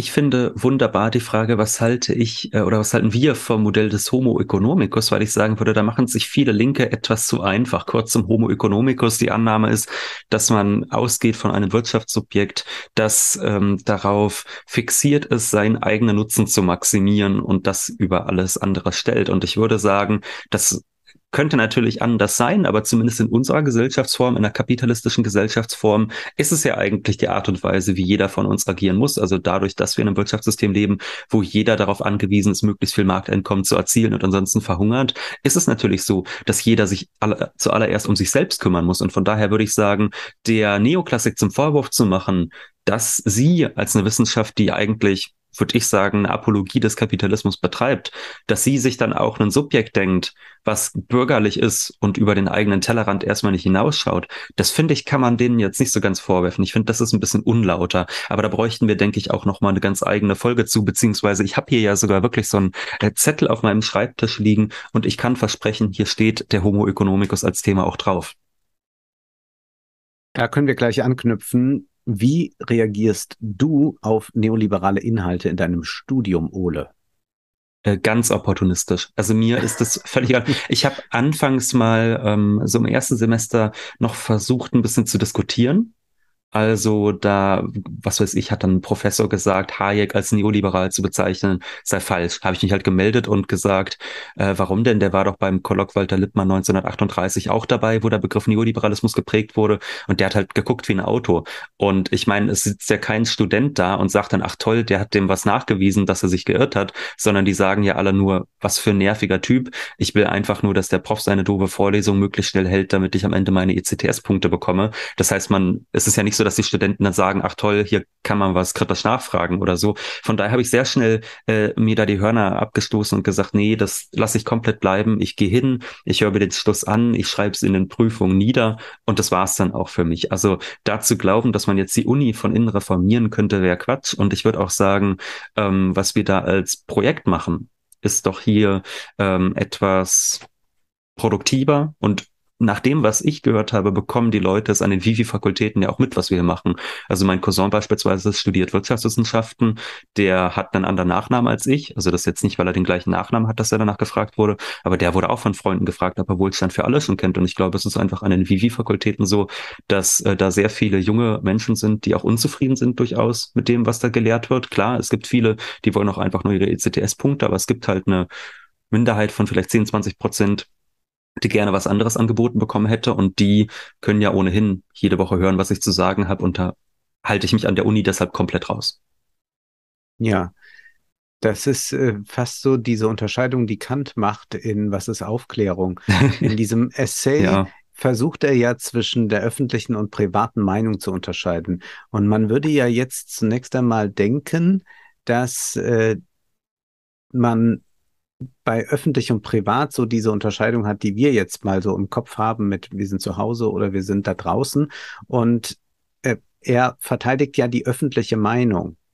Und diese öffentliche Meinung ist eine, die man öffentlich publiziert, also im Sinne von zum Beispiel einen Text schreibt oder einen Podcast aufnimmt. Und dann gibt es aber auch die private Meinung, wo man ähm, quasi äh, eine gewisse Gehorsamkeit an den Tag legen muss. Und äh, das ist, äh, das sagt er, das ist dann für den, den Staatsbeamten zum Beispiel äh, mitunter mhm. vonnöten, aber der kann dann immer noch publizieren. Und äh, da, das ist sehr interessant, also diese, diesen Tausch, den es da gibt. Ähm, Twitter ist hier offenbar ein Thema. Wie relevant ist das für dich? Hm, ich würde es folgendermaßen formulieren. Also es ist für mich eine Plattform, wo man auch die Gedanken, die vielleicht nicht ganz so gar sind, dass sie jetzt einen eigenen Podcast brauchen, dass man die da erstmal posten kann. Es ist auch eine Plattform, wo man einfach mal einen Spaß machen kann. Und es ist eine Plattform, die natürlich diskursrelevant ist. Also es sind zwar nicht viele Menschen in Deutschland auf Twitter, aber diejenigen, die auf Twitter sind, sind meistens für den medialen Diskurs extrem wichtig. Und von daher glaube ich, dass es äh, regelrecht Bürger Pflicht ist, sich auf Twitter beispielsweise über neoliberale Ökonomen oder ähm, sonstige äh, ja, Quälgeister vielleicht auch mal lustig zu machen oder sie durch den Schlamm zu ziehen oder vielleicht auch mal was Konstruktives zu tweeten, äh, weil das tatsächlich sehr, sehr bedeutsam ist äh, bei der Frage, was wird beispielsweise am Ende, Ende medial und journalistisch reproduziert. Und deshalb finde ich, ist äh, Twitter tatsächlich eine wichtige Plattform, auch wenn ich auch oft angestrengt bin von den Dynamiken, die sich dort entfalten. Hier wollen offenbar Namen genannt werden. Über welche Leute auf Twitter regt ihr euch am meisten auf? Wer sind die schlimmsten Akteure dort? Äh, man will diese Frage jetzt eigentlich gar nicht so beantworten. Nee. Ich glaube, das können die Leute doch eigentlich aufgrund unserer Twitter-Praxis ganz gut nachvollziehen, oder? Ja, nicht immer. Also ich folge ja auch bewusst Leuten, also nicht vielen. Also ich hm. folge ein paar Idioten, also wirklich ausgemachten Idioten, mit denen ich nie interagiere, weil ich auch nicht blockiert werden will, weil ich wirklich diesen Wahn täglich lesen möchte, weil ich glaube, dass das so ist, wie ich ins Kino gehe. Also meine mhm. Idee von Kino ist ja, also vom, vom Blockbuster-Kino ist ja, ich gehe in einen Film und erspare mir dadurch die Lektüre von 200 soziologischen Studien, weil ich dann weiß, wenn ich diesen bekloppten Till Schweiger Film gesehen habe, weiß ich, wie die deutsche Seele tickt. Und wenn ich bei Twitter diesen Leuten folge, dann glaube ich auch, wenn die so täglich ihre Tweets raushauen äh, und äh, auch nochmal so eine schöne Formulierung kommt wie, und dafür will ich streiten, dann sind da für mich äh, diese erhellenden Momente. Ich glaube dann, äh, die äh, halbe Gesellschaft anhand eines Tweets analysieren zu können. Und ich werde natürlich jetzt den Teufel tun, verraten, wer damit gemeint ist, aber definitiv folge ich ihnen. Gut, man kann ja einfach mal gucken, wem du so alles folgst. Ich weiß gar nicht, wie viele Menschen folgst du eigentlich, Wolf? Nicht so viel. Ich auch nicht. 550 oder so würde ich mal tippen. Oder 600, ich weiß es nicht. Na, 569, um genau zu sein, Leuten ja, Da können wir ja mal alle durchgehen und genau. ich kann versprechen, da sind mindestens fünf Vollidioten darunter werden wir eines Tages Momo von Michael Ende besprechen? Also ich glaube, die Frage ist so oft gekommen und es wird sich auch so oft bei den Literaturfolgen in den Kommentaren gewünscht, dass man nicht ganz umhin kommt, eines Tages mal darüber zu sprechen. Aber wir haben ja auch noch ein bisschen was vor. Ja, aber wir sollten es doch mal ja. bald angehen. Ich denke, wir sollten es jetzt nicht ewig verschieben, weil es wirklich schon so häufig gefragt wurde und es auch äh, wichtig ähm, ist. Und wir haben ja heute, kann man vielleicht auch verraten, schon vorproduziert Burning Daylight, beziehungsweise auf Deutsch Lockruf des Goldes. Ähm, und können vielleicht sogar auch schon verraten, was es als nächstes gibt, nämlich Thomas Manns äh, Königliche Hoheit, also der wahrscheinlich unbeliebteste Thomas Mann-Roman wird als nächstes gelesen. Da könntest du uns ja vielleicht auch nochmal verraten, wie du eigentlich darauf gekommen bist. Da machst du ja schon Lust auf mehr ja. das so ankündigst. Nein, ich habe, ich habe eine ein große Roman, Lust. An der ich Börse habe wirklich große Lust. Und deswegen wollte ich ihn unbedingt mal besprechen, da es äh, für die Börse ein doch sehr wichtiger Roman ist also gerade weil er so unbeliebt ist, muss ich sagen, habe ich jetzt große Lust, weil ich einfach keinen Menschen kenne, bis auf meinen ehemaligen Deutschlehrer. Ich hatte ja in der achten Klasse einen Deutschlehrer, den ich sehr verehrt habe und mit dem ich auch nach der Schulzeit noch so ein paar Briefe hin und her geschickt habe. Und der fand ja königliche Hoheit noch toll. Aber ich glaube, da ist er der einzige Mensch weltweit, der ähm, diesen Roman so hoch schätzt. Ansonsten ist er eher selten gelesen worden. Und genau deshalb habe ich jetzt natürlich eine große Vorfreude darauf, den zu lesen, weil den fast keiner kennt und man sich dann ein eigenes Urteil relativ befreit bilden kann. Es gibt einige Fragen zum heißen Herbst beziehungsweise zum kalten Winter, mhm. der uns da bevorsteht. Wer wird die Gasdemos leiten, links oder rechts? Nun, es ist interessant, dass äh, sofort, wenn überhaupt nur das Wort Demonstration fällt, man gleich äh, die Angst schürt davon, dass das von rechts unterwandert wird, wo man auch gleich einmal feststellen soll, naja, es muss mit einer linken Politik verbunden sein, äh, damit das nicht passiert. Wenn aber tatsächlich äh, sich überhaupt keine linke Politik findet, die bereit ist zu demonstrieren, äh, Politiker sich da raushalten wollen, dann kann man sich ja nicht wundern, irgendjemand wird es schon aufgreifen. Und es geht ja hier um ganz harte ökonomische Fragen. Und man muss das nicht noch mit weiteren Kulturkämpfen oder so aufladen. Also eigentlich liegt darin eine große Chance, äh, in großer Klarheit mit einem konkreten Anliegen äh, zu demonstrieren. Und äh, das ist meines Erachtens auch bitter nötig äh, dass es das gibt. Das müssen übrigens dann keine Montagsdemos sein. Ich weiß gar nicht, warum man jetzt unbedingt wieder diesen Begriff herholen will hm. äh, aus der DDR und dann entsprechende Entwicklungen, Veränderungen erlebt, warum man das jetzt äh, wieder in äh, so einer Weise direkt äh, anknüpfen muss. Und das ist auch keine Frage von Ostdeutschland und Westdeutschland, sondern das ist eine äh, generelle Frage von jenen, die wenig haben, die noch weniger haben werden, äh, wenn die Politik so weitergeht, wenn es nicht entsprechende Ausgleichszahlungen oder all das gibt, wenn es keine Umverteilung Geschlechterverteilung gibt. Und das ist keine Frage der nationalen Identität, der sexuellen Identität oder der ostdeutschen, westdeutschen Identität, sondern das ist eine Klassenfrage. Und diese Klassenfrage gilt es selbstverständlich von links zu beantworten. Und wenn das aber nicht geschieht und wenn die einzige Sorge auch dann von zum Beispiel SPD-Politikern ist, dass äh, da irgendwas äh, äh, äh, Rechtes passieren kann und dass das die Gesellschaft spaltet, dann muss man einfach sagen, na, ihr seid ja gerade dabei, die Gesellschaft zu spalten. Da könnt ihr nicht nachher Krokodilstränen weinen. Ich finde es auch sehr interessant, wo die, wie soll ich sagen, woran sich Medien so orientieren. Also Medienmacher mhm. sagen dann, Hilfe, es könnte einen heißen Herbst geben, bei dem Populisten von links und rechts demonstrieren gehen und so weiter und so fort. Und die haben einfach nur Angst davor, dass vielleicht in ein paar Jahren das Wahlkreuzchen äh, mal falsch gesetzt werden könnte oder dass die bösen Populisten profitieren oder sonst was und dass zum Beispiel Leute nicht mehr heizen können interessiert die einfach nicht. Das ja. finde ich so unglaublich. Also vorhin auf Twitter hatten wir zum Beispiel äh, den Tweet gesehen von einer ähm, Familienmutter, glaube ich, war es, mit einem kleinen Eigenheim, die jetzt gesehen hat, okay, mein monatlicher Abschlag erhöht sich jetzt einfach um sechs bis siebenfache. Also da geht's jetzt einfach mal um 700 Euro im Monat statt knapp unter 100. So. Und da allen Ernstes Leuten mit solchen existenziellen Ängsten zu sagen, huiuiui, aber bitte aufpassen bei der Demonstration, dass ihr nicht am Ende neben bösen Leuten herlauft, ist schon wirklich so ein eigener Zynismus, wo ich auch nicht ganz nachvollziehen kann, wie man so verrückt sein kann. Denn Journalisten sind ja auch nicht unglaublich gut vergütet im Regelfall. Also die allermeisten zumindest. Die müssten diese Sorgen ja auch recht praktisch nachvollziehen können.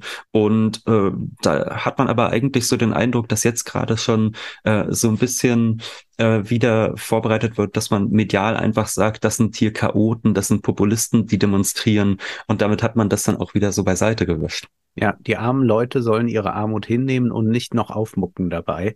Das ist eigentlich das, äh, was man erwartet und alles andere ist gefährlich und spaltet die Gesellschaft und sonst was. Dabei spalten, wie gesagt, die anderen die Gesellschaft. Und wenn sie sie hätten kitten wollen, wenn wir mal in dieser Logik bleiben, dann mhm. hätten sie jetzt da über zehn Jahre Zeit zu gehabt, denn die Profite wurden gemacht. Nur die Profite wurden nicht jenen gegeben, die sie eigentlich verdient hätten. Und hier geht, äh, gibt es die Frage, ob wir zu Montagsdemos gehen. Also ich will jetzt nicht mich an in Montagsdemos einreihen, äh, welchen Anzug ich äh, anziehen würde. Ich kann sagen, also wenn es jetzt irgendeine sinnvolle Demonstration äh, gäbe, der ich mich anschließen möchte, äh, dann würde ich selbstverständlich auch mit dem Anzug immer zu einer Demonstration gehen, weil ich ja nun mal so aussehe, wie ich aussehe. Ja. Also ich brauche ja, äh, brauche mir jetzt nicht einen, einen Blaumann anzuziehen, um so zu tun, als äh, sei ich eigentlich äh, Werktätiger oder so. Insofern äh, finde ich ja gerade das auch gut, wenn äh, Demonstrationen so aussehen, dass äh, da eine große Inklusion herrscht und da jeder hingehen kann. Und ich glaube auch, dass äh, es bitter nötig sein wird, denn ohne Demonstrationen wird äh, wahrscheinlich nichts geschehen da bin ich äh, inzwischen ziemlich sicher, dass äh, man schon einen äh, Druck braucht. Und das ist äh, besorgniserregend, dass das momentan noch so wenig passiert, aber vielleicht ist es auch noch zu früh. Wir haben jetzt gerade August, es ist äh, furchtbar heiß, aber man wird sehen, wie sich das dann verändert. Und ich bin auch mal gespannt, äh, welche Rolle dann äh, unsere Promi-Aktivisten bei der ganzen Sache spielen werden oder ob die sich dann dezent raushalten. Hier lautet eine Frage, wie findet ihr die Interviews von Leroy? Und da können wir vielleicht noch mal einen kleinen Rant abgeben. Ja, weil ich das äh, zuletzt so herrlich fand. Äh, ich glaube, die letzten Videos lauteten ja, äh, Pädophiler trifft Missbrauchsopfer. Und dann gab es noch ein Video, wie ist es, einen Menschen zu überfahren? Also wo wirklich gefragt wurde, wie ist es, wenn man so Auto fährt und jemand überrollt? Und ich würde da sagen, das ist erstmal eine ganz schlimme Art des Boulevardfernsehens natürlich. Also dass man jede Woche da eine Person sitzen hat, die irgendwas Exzeptionelles erlebt hat oder von sich aus irgendwie anders ist als die meisten und man dir einfach nur die Frage stellt, wie ist es so zu sein, wie du bist? Und das finde ich ist eigentlich schon ein total furchtbares Format. Dazu kommt aber noch, dass Funk ja einfach zehn solcher Formate hat. Also die haben das, die haben die Frage äh, äh und wie sie alle heißen. Mir sind jetzt gerade nicht alle Namen präsent, aber sie haben ganz viele Formate, die sich einfach nur darum kümmern, wie ist eine Hexe, eine Satanistin, eine Frau, die in ein Flugzeug verliebt ist zu sein. Wie ist es, wenn man als Frau 1,90 groß ist? Wie ist es, wenn man als Mann 1,30 groß ist? Ähm, also all solche Formate, die einfach nur sich Leute angucken, die teilweise ein bisschen anders sind. Teilweise würde ich auch sagen, richtig gehend an der Klatsche haben und die man eigentlich nicht mit einer Kamera belagern sollte, sondern eher vor sich selbst schützen sollte, wenn die so in die Öffentlichkeit hinaustreten teilweise. Und ich finde das einfach hochgradig geschmacklos, was dort passiert. Ich weiß nicht, warum es dafür fünf verschiedene Formate braucht, um sich anzugucken, was es alles so äh, gibt in unserer Gesellschaft. Und ja, ich finde es furchtbar. Es ist Sensationsjournalismus und eigentlich würde man vor den öffentlich-rechtlichen genau das Gegenteil erwarten. Und das ist ja auch unsere Kritik immer wieder. Es ist ja nicht, dass wir einfach sagen, es ist nur doof, sondern aus unserer Kritik spricht ja auch die Enttäuschung. Hm. Da das öffentlich-rechtliche System eigentlich die Möglichkeit bietet, etwas anderes zu tun als die Privaten. Wir würden ja niemals jetzt losziehen und RTL oder RTL 2 kritisieren, denn das ist ja zu erwarten, dass die so agieren im Sinne des Profits, im Sinne der Quote. Aber eigentlich könnten sich die öffentlich-rechtlichen aus dieser Logik herausbewegen und könnten tatsächlich dazu beitragen, dass die Gesellschaft besser wird im Sinne von erkenntnisinteressierter ist, wissender ist, gebildeter ist. All das kann ja äh, passieren, aber wenn das dann nicht, wenn das dann äh, nicht so ist, sondern man eigentlich der Logik der Algorithmen folgt und der Logik des Privatfernsehens, dann ist ja kein Wunder, dass man sich immer mehr überflüssig macht, weil man auch nicht mehr unterscheidbar ist. Und das finde ich so beschämend, dass sich das so entwickelt. Aber das ist eine generelle Tendenz, die wir eigentlich haben seit äh, über 50 Jahren, würde ich sagen, dass man versucht, immer äh, das Niveau zu unterschreiten, immer noch ein bisschen weiter runtergeht. Äh, das äh, kann man auch in vielen Kulturinstitutionen erleben. Äh, überall geht es immer nur darum, unter so einer scheinbar Demokratisierung eine Entwicklung zuzulassen, die es am Ende immer blöder macht. Und Pasolini hat es mal so schön gesagt, dass eigentlich diese Hochkultur die demokratische Kunst ist, weil sie wirklich das eröffnet, was ein Mensch sein kann, was eine wirkliche Bildung im Sinne von einer Ausbildung des Ichs sein kann. Und dass diese Massenkultur eigentlich im Herzen antidemokratisch ist, weil sie wirklich die Masse nur als so etwas Manipulierbares wahrnimmt. Und wenn man dann solchen Sensationsjournalismus wie Leroy macht oder diese ganzen anderen Formate mit Influencer-Kooperationen, dann will man eigentlich nur so eine manipulierte Masse bedienen und freut sich, wenn diese dann auch entsprechend agiert hat und ganz viele Likes dagelassen hat. Es wurde gefragt, wie wir lesen und wie wir Notizen machen und ob wir immer Notizen machen. Also ich mache nicht immer Notizen, nicht bei allen Lektüren. Es gibt bestimmte Sachen, die lese ich tatsächlich einfach in der Freizeit, weil ich Freude dran habe. Und gut, also wenn da sehr besondere Passagen vielleicht sind, dann würde ich mir das nochmal extra notieren. Aber ansonsten ist es so, dass ich bei diesen Freizeitsachen keine Notizen mache, weil ich die auch ganz uninstrumentell lesen möchte. Also wenn ich jetzt sage, ich setze mich hin, ich habe jetzt zum Beispiel mir die ähm, Challenge, ja, kann man sagen, im Influencer Neudeutsch. Ich habe mir die Challenge gesetzt, alle Patricia Highsmith-Romane in der Reihenfolge des Erscheinens zu lesen. Und wenn ich das mache, dann mache ich das ja nicht, um im Podcast drüber zu sprechen oder irgendwie das für einen Artikel zu verwurschen, sondern wirklich nur aus Jux und Tollerei. Und da mache ich auch keine Notizen. Ansonsten alles, was Studium oder Podcast ist, da werden Notizen gemacht. Ich sitze da, ich habe einen Blog, ich schreibe mir immer, wenn irgendwas wichtig ist, Seitenzahl auf und Pi mal Daumen, was ich dort finde, was dort relevant ist oder ähm, fang an, bei wichtigen Zitaten ähm, die ersten Worte des Zitats mir aufzuschreiben, um das einfach systematisiert zu haben. Teilweise arbeite ich es sogar noch in digitalisierte Exzeptum, auch wenn ich das relativ unregelmäßig mache. Was ich auf jeden Fall mache, ist, dass ich ähm, die Seiten, die ich mir dann mit Notizen vollgemacht habe, dass ich die dann später in die Bücher reinlege, so dass ich einfach, wenn ich nochmal nachdenke, ach, in dem und dem Buch, das stand doch was, das ich gerade gebrauchen könnte, dass ich sofort einfach das gerade parat habe, auf welcher Seite diese bestimmte Stelle war, die ich gerade suche. Und das ist unglaublich wichtig. Also man muss diszipliniert lesen. Ansonsten bringt das überhaupt nichts und ansonsten ähm, schafft man es nicht für den Zweck, den man hat, gut äh, bei der Lektüre hinzuarbeiten. Und ich würde noch etwas sagen, womit ich mich wahrscheinlich unbeliebt mache. Ich weiß nicht, ob bei dir, aber auf jeden Fall bei einigen Hörern. Ich würde behaupten, unterstreichen bringt gar nichts. Ich habe zu Beginn meines Studiums auch noch relativ viel unterstrichen und ähm, kürzlich hat dann eine Professorin auf Twitter so darüber geschrieben, wie sinnlos es ist, Sachen zu unterstreichen. Und da habe ich dann gemerkt, dass ich im Laufe der letzten Jahre komplett davon weggekommen bin, irgendwas zu unterstreichen oder am Rand was zu markieren und nur noch auf ähm, separaten Blättern mittlerweile mir Notizen mache, weil ich sagen würde, dass wenn man einfach sich jede Stelle anstreicht, wo man sagt, die finde ich gerade wichtig oder einfach irgendwas drunter streicht, dann, dann hat man da am Ende überhaupt nichts mehr von. Da musst du immer noch das ganze Buch durchblättern äh, und musst dann jede einzelne Stelle suchen, die mal angestrichen worden ist.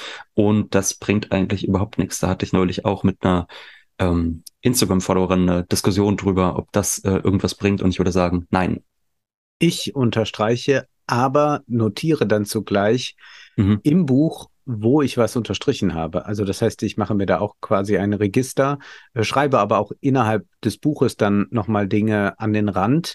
Ich mache jetzt nicht nochmal Exzerpte von Büchern, das habe ich früher so ein bisschen mal betrieben, aber ich äh, habe das tatsächlich so professionalisiert, dass ich relativ schnell wieder was in Büchern finde.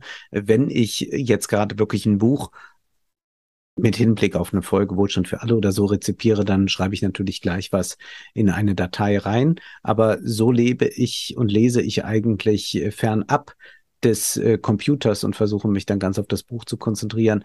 Äh, klar, ich lese auch Romane, in denen es so gut wie keine Notizen dann von mir gibt, aber irgendwas streiche ich doch immer mal an oder ich mhm. habe irgendeine Bemerkung. Aber klar ist das eine andere Form des Lesens nochmal, wenn man tatsächlich ganz ohne ein Projekt im äh, Blick irgendetwas liest, weil einem der Roman empfohlen wurde, was auch immer, oder es einen interessiert, oder man liest jetzt äh, einen Text, der sich ähm, thematisch mit irgendwas auseinandersetzt. Ich glaube, es ist hilfreich, äh, neben den Fragen, wie unterstreicht man, was trägt man ein, zu lesen unter einer Fragestellung. Denn es ist ja so, dass man immer unter einem gewissen Gesichtspunkt etwas betrachtet da kommt man ja gar nicht raus. Das heißt, man kann nie den ganzen Text als Ganzes rezipieren, sondern man kann immer nur unter verschiedenen Fragestellungen sich ihn ansehen. Man kann nie auf alle Weisen eingehen. Man könnte zum Beispiel sagen, wie wird eigentlich in einem Jack London Roman Psychologie hergestellt? Gibt es da Äußerungen zur Psychologie? Dann könnte man sich noch zwei, drei weitere Aspekte, wie Fragen, zum Beispiel, wie wird Wirtschaft da verhandelt oder so, kann man sich äh, stellen. Und dann kann man unter diesen Gesichtspunkten einen Text rezipieren. Äh, wichtig ist, glaube ich, dass man eine gewisse Offenheit sich lässt, dass man nicht einfach sagt, ich will das unter diesem Gesichtspunkt sehen, sondern dass man auch den Text zu sich sprechen lässt. Aber dass man dann so einzelne Leitmotive weiterverfolgt, dass man versucht, mit einer gewissen Brille das zu lesen, ist sehr hilfreich, um Herr zu werden über den Text und nicht am Ende einfach nur ganz viel gelesen zu haben, ohne es eigentlich einordnen zu können. Aber das ergibt sich meistens dadurch, wenn man viel gelesen hat, dann ist das äh, weitere immer leichter zu rezipieren. Das ist schon vergleichbar mit dem Sport. Wer viel Sport gemacht hat, kann dann auch schnell wieder äh, mit dem Training anfangen und kann diese und jene Strecke laufen. Und so ist es eigentlich beim Lesen auch. Es wurde gefragt, warum ich das Studium mache. Ja. Ähm, das ist vielleicht auch eine berechtigte Frage. Ich würde zumindest sagen, bei den Wirtschaftswissenschaften war es so, dass es mich einfach interessiert hat, zu schauen, weil ich ja, also ich habe ja die Ausbildung vorher gemacht und da habe ich schon während der Ausbildung natürlich mich umgeschaut, was mich interessieren könnte. Und ich habe immer gehört, dass viele Linke sich darüber beschweren, wie Wirtschaft gelehrt wird. Und deshalb hatte ich erstmal das Interesse, an die Uni zu gehen und zu gucken, wie wird's denn wirklich gemacht. Und deshalb habe ich das als Nebenfach gewählt, ähm, Wirtschaftswissenschaften. Und ich würde sagen, ja, es ist so schlimm, wie die Linken sagen, beziehungsweise hier vielleicht nochmal besonders schlimm. Bei der Soziologie war es dann tatsächlich ein fachliches Interesse, weshalb ich ähm, hier auch nach Jena gekommen bin, weil es immer heißt, die Soziologie in Jena sei so links oder so ähm, kritisch und theoretisch. Ich muss gestehen, also, also das ist schon wahr, aber im Nachhinein war es dann für mich so, dass das Interessanteste für mich in der Soziologie eigentlich eher war, das Methodologische zu lernen. Also, dass man seine Module zu empirischer Sozialforschung, Statistik und so weiter hat, da würde ich auch behaupten, dass die Uni hier sehr gut aufgestellt ist. Und das war für mich fast interessanter, als in Seminaren jetzt nochmal theoretische Texte zu besprechen, die mich ja ohnehin in der Freizeit vielleicht auch interessieren würden. Und da habe ich dann, würde ich sagen, doch nochmal ähm, eine Menge gelernt und werde das jetzt natürlich auch beenden, weil ich einfach relativ konsequenter Mensch bin und so Sachen dann gerne abgehakt habe. Es ist ja auch durchaus sinnvoll, immer noch mal einen Abschluss in der Tasche zu haben. Man weiß ja nicht, wo man in zehn Jahren ist. Und ansonsten werde ich aber auch mutmaßlich, man soll ja nie, nie sagen, aber wahrscheinlich werde ich nach dem Bachelor dann die Segel streichen und sagen, bis hier und nicht weiter, das reicht mir jetzt und jetzt konzentriere ich mich komplett auf das Leben als Podcaster. Wie sorgt ihr für euer Alter vor? Sicherlich eine wichtige Frage, die man sich schon mal stellen sollte. Ich bin aber da nicht das ideale Vorbild, würde ich sagen, denn ich sorge nicht vor. Ich bin in der Künstlersozialkasse drin äh, als Selbstständiger und da zahlt man natürlich dann auch einen Beitrag für die Rente, aber ich glaube, wenn ich dann in Rente ginge, äh, würde das äh, düster erst einmal aussehen. Aber klar, es ist ja so, dass ich zwar schon länger Podcasts und all das mache, aber jetzt eigentlich an so einem Punkt bin, wo das äh, mit vielen Aufträgen verbunden ist, also dass viele Vorträge und all das sind. Insofern geht das da so richtig los und deswegen habe ich mir diese Frage auch vorher gar nicht so äh, gestellt, weil auch nicht äh, so äh, die, die Möglichkeit dieser Vorsorge war. Ich bin aber auch tatsächlich so eingestellt, ich weiß, das ist unverantwortlich, aber dass ich sage, ich will ja möglichst äh, bis zum Schluss arbeiten. Und insofern habe ich dieses Altersvorsorgethema immer so verschoben. Hin und wieder wird man mal so angetippt und darauf hingewiesen, vielleicht sollte man das nicht so wie ich tun, aber momentan mache ich es halt so. Ich bin da wahrscheinlich auch eher unverantwortlich, denn bei mir ist es so ähnlich wie bei dir. Ich meine, wir du bist ja ein halbes Jahr jünger. Genau, ich bin ein halbes Jahr jünger nochmal, aber es ist ja so, dass wir beide doch ja hier was machen, was wir unglaublich gerne tun und wo wir uns ja jetzt nicht vorstellen können, dass wir sagen, oh Gott, wenn wir 65 sind, dann wollen wir nie wieder ein Buch aufschlagen und dann wollen wir nie wieder in der Öffentlichkeit sprechen. Es ist ja so, dass wir uns gut vorstellen können, das einfach so lange wie es geht zu machen. Und dann wäre es natürlich, und, und damit kalkulieren wir natürlich erstmal. Und falls das nicht klappt, äh, habe ich eine Berufsunfähigkeitsversicherung. Ja, also falls ich jetzt wirklich irgendwann mal gesundheitliche Probleme hätte, die mir nicht mehr erlauben, das zu tun, was ich tue, dann wäre ich dahingehend mal ein bisschen abgesichert. Und ansonsten würde ich auch sagen, das mache ich jetzt so lange, wie es geht. Prima. Dann gibt es mal eine Krawattenfrage, die geht dann an mich. Und zwar, warum ich äh, nicht einen Dimpel trage, also oder Dampel. Ähm, das ist so, das ist dann wie so ein ähm, Grübchen, sagt man, glaube ich, dann in der Krawatte. Also das ist dann so und dann, äh, ich kann es gern mal machen. Äh, ich habe es äh, tatsächlich noch nie ausprobiert, glaube ich, oder, oder irgendwann mal. Also in Zukunft werde ich es mal äh, versuchen, wie das dann aussieht. Es sieht eigentlich ganz schick aus. Das sind die großen das, Fragen, die, ja. Ja, aber auch diese kleinen Dinge des Lebens äh, können einem ja viel Freude schenken. Das gehört ja auch dazu. Ich finde, dass äh, solche Fragen doch immer sehr sympathisch sind, denn sie äh, zeigen doch ein gewisses Gespür für Ästhetik und für die und Feinheiten. Für die Feinheiten, genau. Und das ist ja uns dann nicht nur sprachlich wichtig, sondern das kann sich doch auch in einem Grübchen in einem Krawattengrübchen zeigen.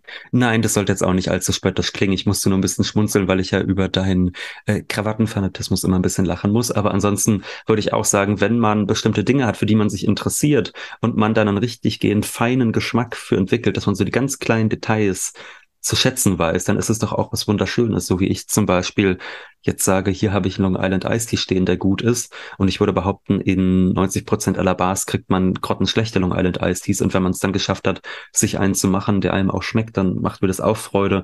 Und wenn andere Leute das mit Krawatten haben, will ich es natürlich niemandem in Abrede stellen. Mhm. Jetzt kommt hier die Frage, die, glaube ich, so am häufigsten gestellt wird. Aber ich glaube, dadurch, dass wir nur einmal im Jahr den Stream machen, sollten wir sie trotzdem beantworten. Nämlich, wie haben wir uns kennengelernt?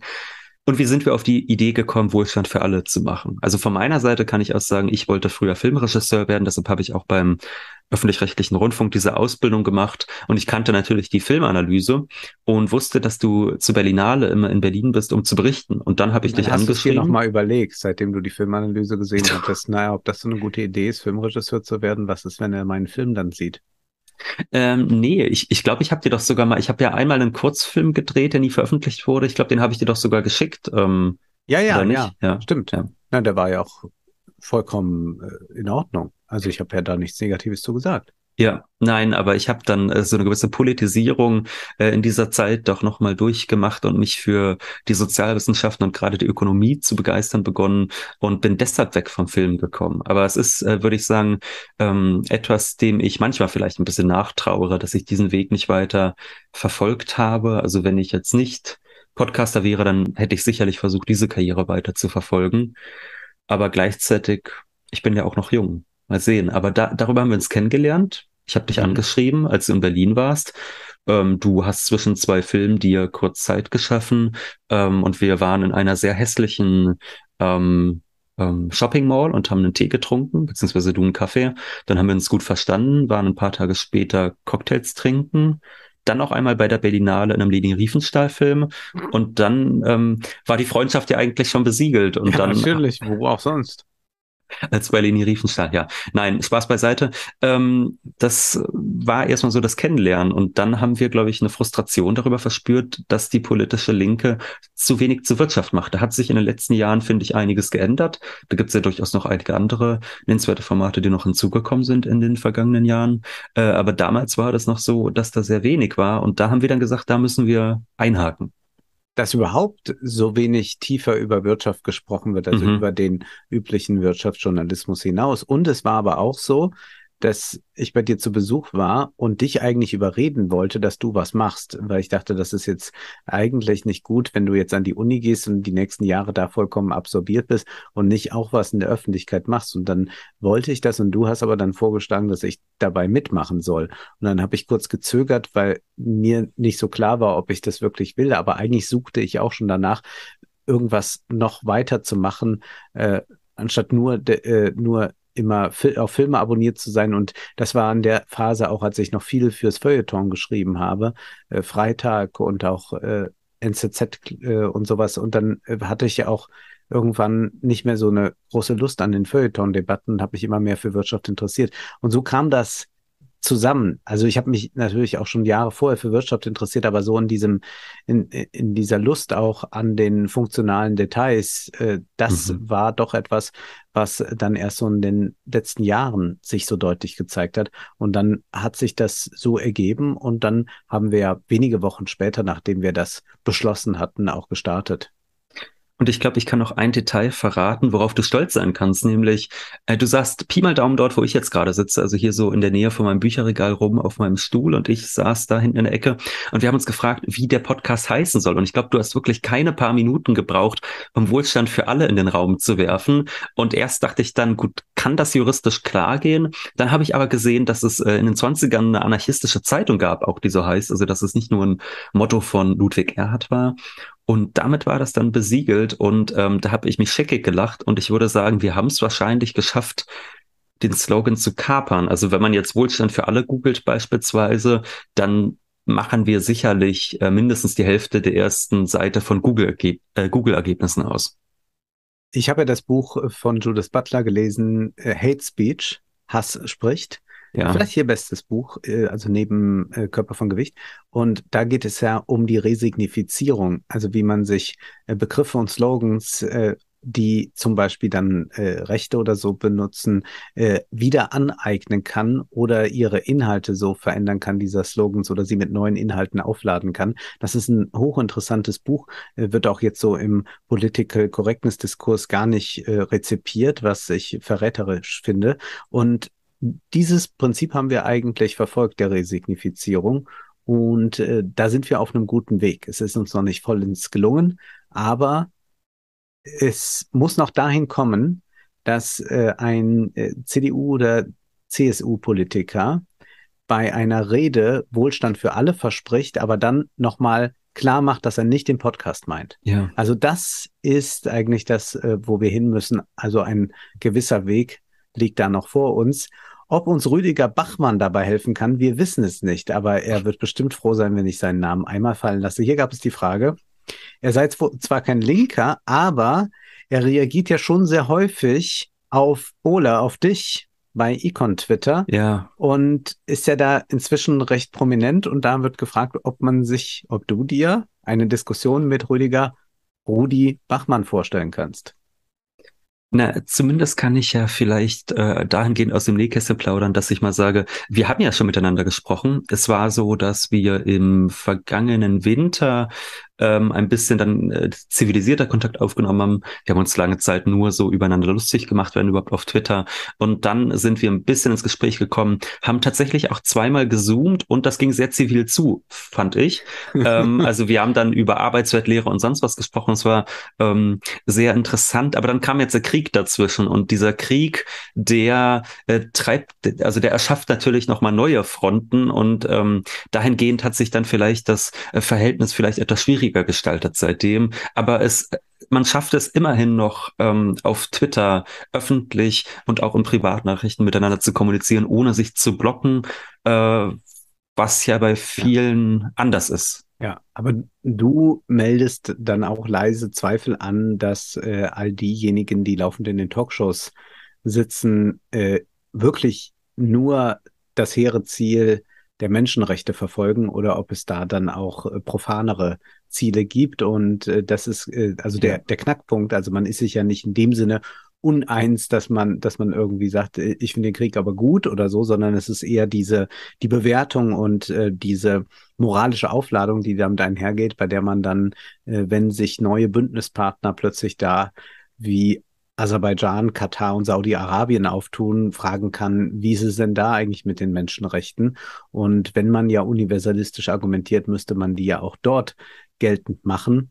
Und das ist äh, sicherlich der Disput, äh, der jetzt zu dem Icon-Twitter-Disput noch mhm. grundsätzlich äh, Neoklassik-Disput dazukommt.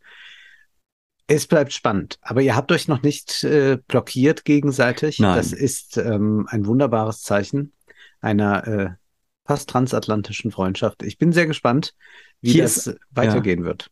Hier ist eine Frage, und zwar, ob wir ein Paar sind. Zitat, manchmal denke ich, ihr sitzt nur auf der anderen Seite des IKEA-Regals. Da können wir jetzt ähm, ganz klar sagen, nein, wir sitzen nicht nebeneinander im selben Raum. Und da kann ich auch übrigens als ausgebildeter Mediengestalter mal sagen, das würdet ihr auch hören zu Hause. Also wenn ich jetzt hier in mein Mikrofon reinspreche, dann würdet ihr mit so einer leichten, unangenehmen Verzögerung die ganze Zeit hören, wie es nach so einer, weiß nicht, Viertelsekunde oder so, na, noch deutlich weniger sogar noch, aber so, so ein ganz bisschen weniger ähm, äh, in Wolfgangs Mikrofon reinschallt. Und das würde dann einen sehr unangenehmen Effekt ergeben. Und daran könnt ihr schon bemerken, dass wir nicht im selben Raum sitzen.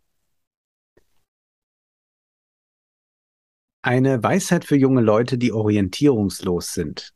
Nun, mit Weisheiten habe ich generell so meine Probleme, denn eigentlich sind die Weisheiten Pseudo-Weisheiten. Man kommt am Ende auf so eine Forrest Gump-Logik. Äh, das Leben ist wie eine Pralinenschachtel. Man weiß nie, was man bekommt und solche Dinge. Und am Ende und, schmecken alle scheiße.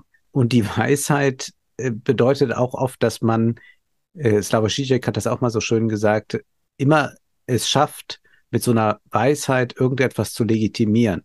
Äh, wenn jemand äh, mutig ist und dabei fällt, dann gibt es irgendeine Weisheit zum Thema Übermut. Wenn jemand mutig ist und es gelingt ihm, dann gibt es irgendeine Weisheit dazu, dass man auch einfach mal was wagen muss.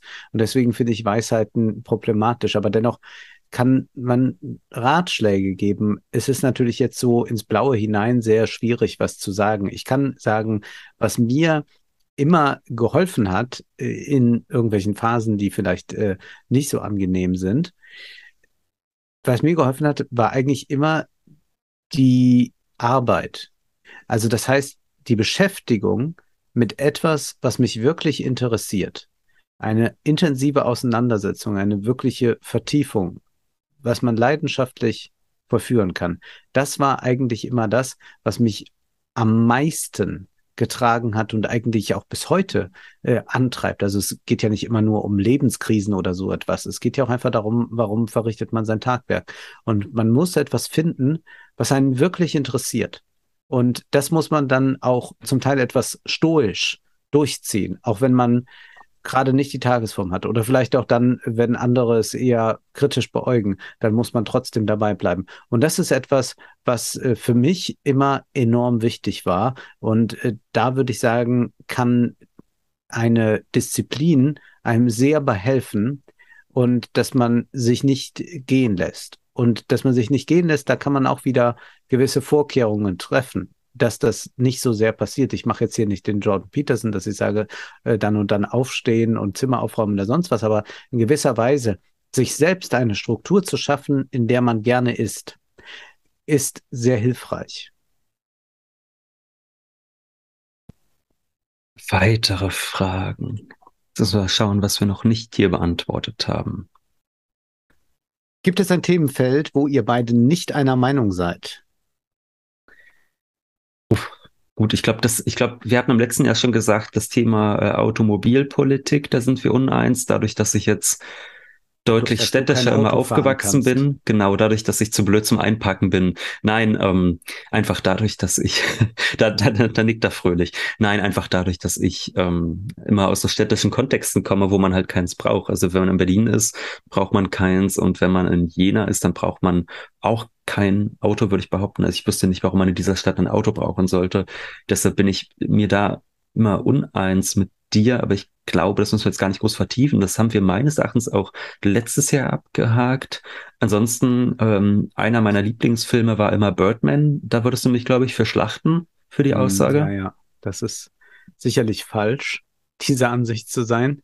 Und ich glaube, es ist auch so tiefergehend noch vielleicht eine gewisse künstlerische Auffassung. Also wir haben zwar äh, große Gemeinsamkeiten, dass mhm. wir beide Wagner mögen oder Hitchcock und David Lynch, aber ich glaube, dass ähm, du doch äh, eher so eine äh, Kunstauffassung pflegst, wie soll ich es sagen, die schon eine, eine ist vom, die, die vielleicht nicht so sehr auf das Konzept hinschielt. Also du, ich glaube, dass du mit, mit einer, mit einer Form der Minimal Art, der bildenden Kunst oder so nicht so viel anfangen kannst. Mhm. Äh, und äh, du dann doch am Ende sagen würdest, aber die alten Meister sind ja bedeutender.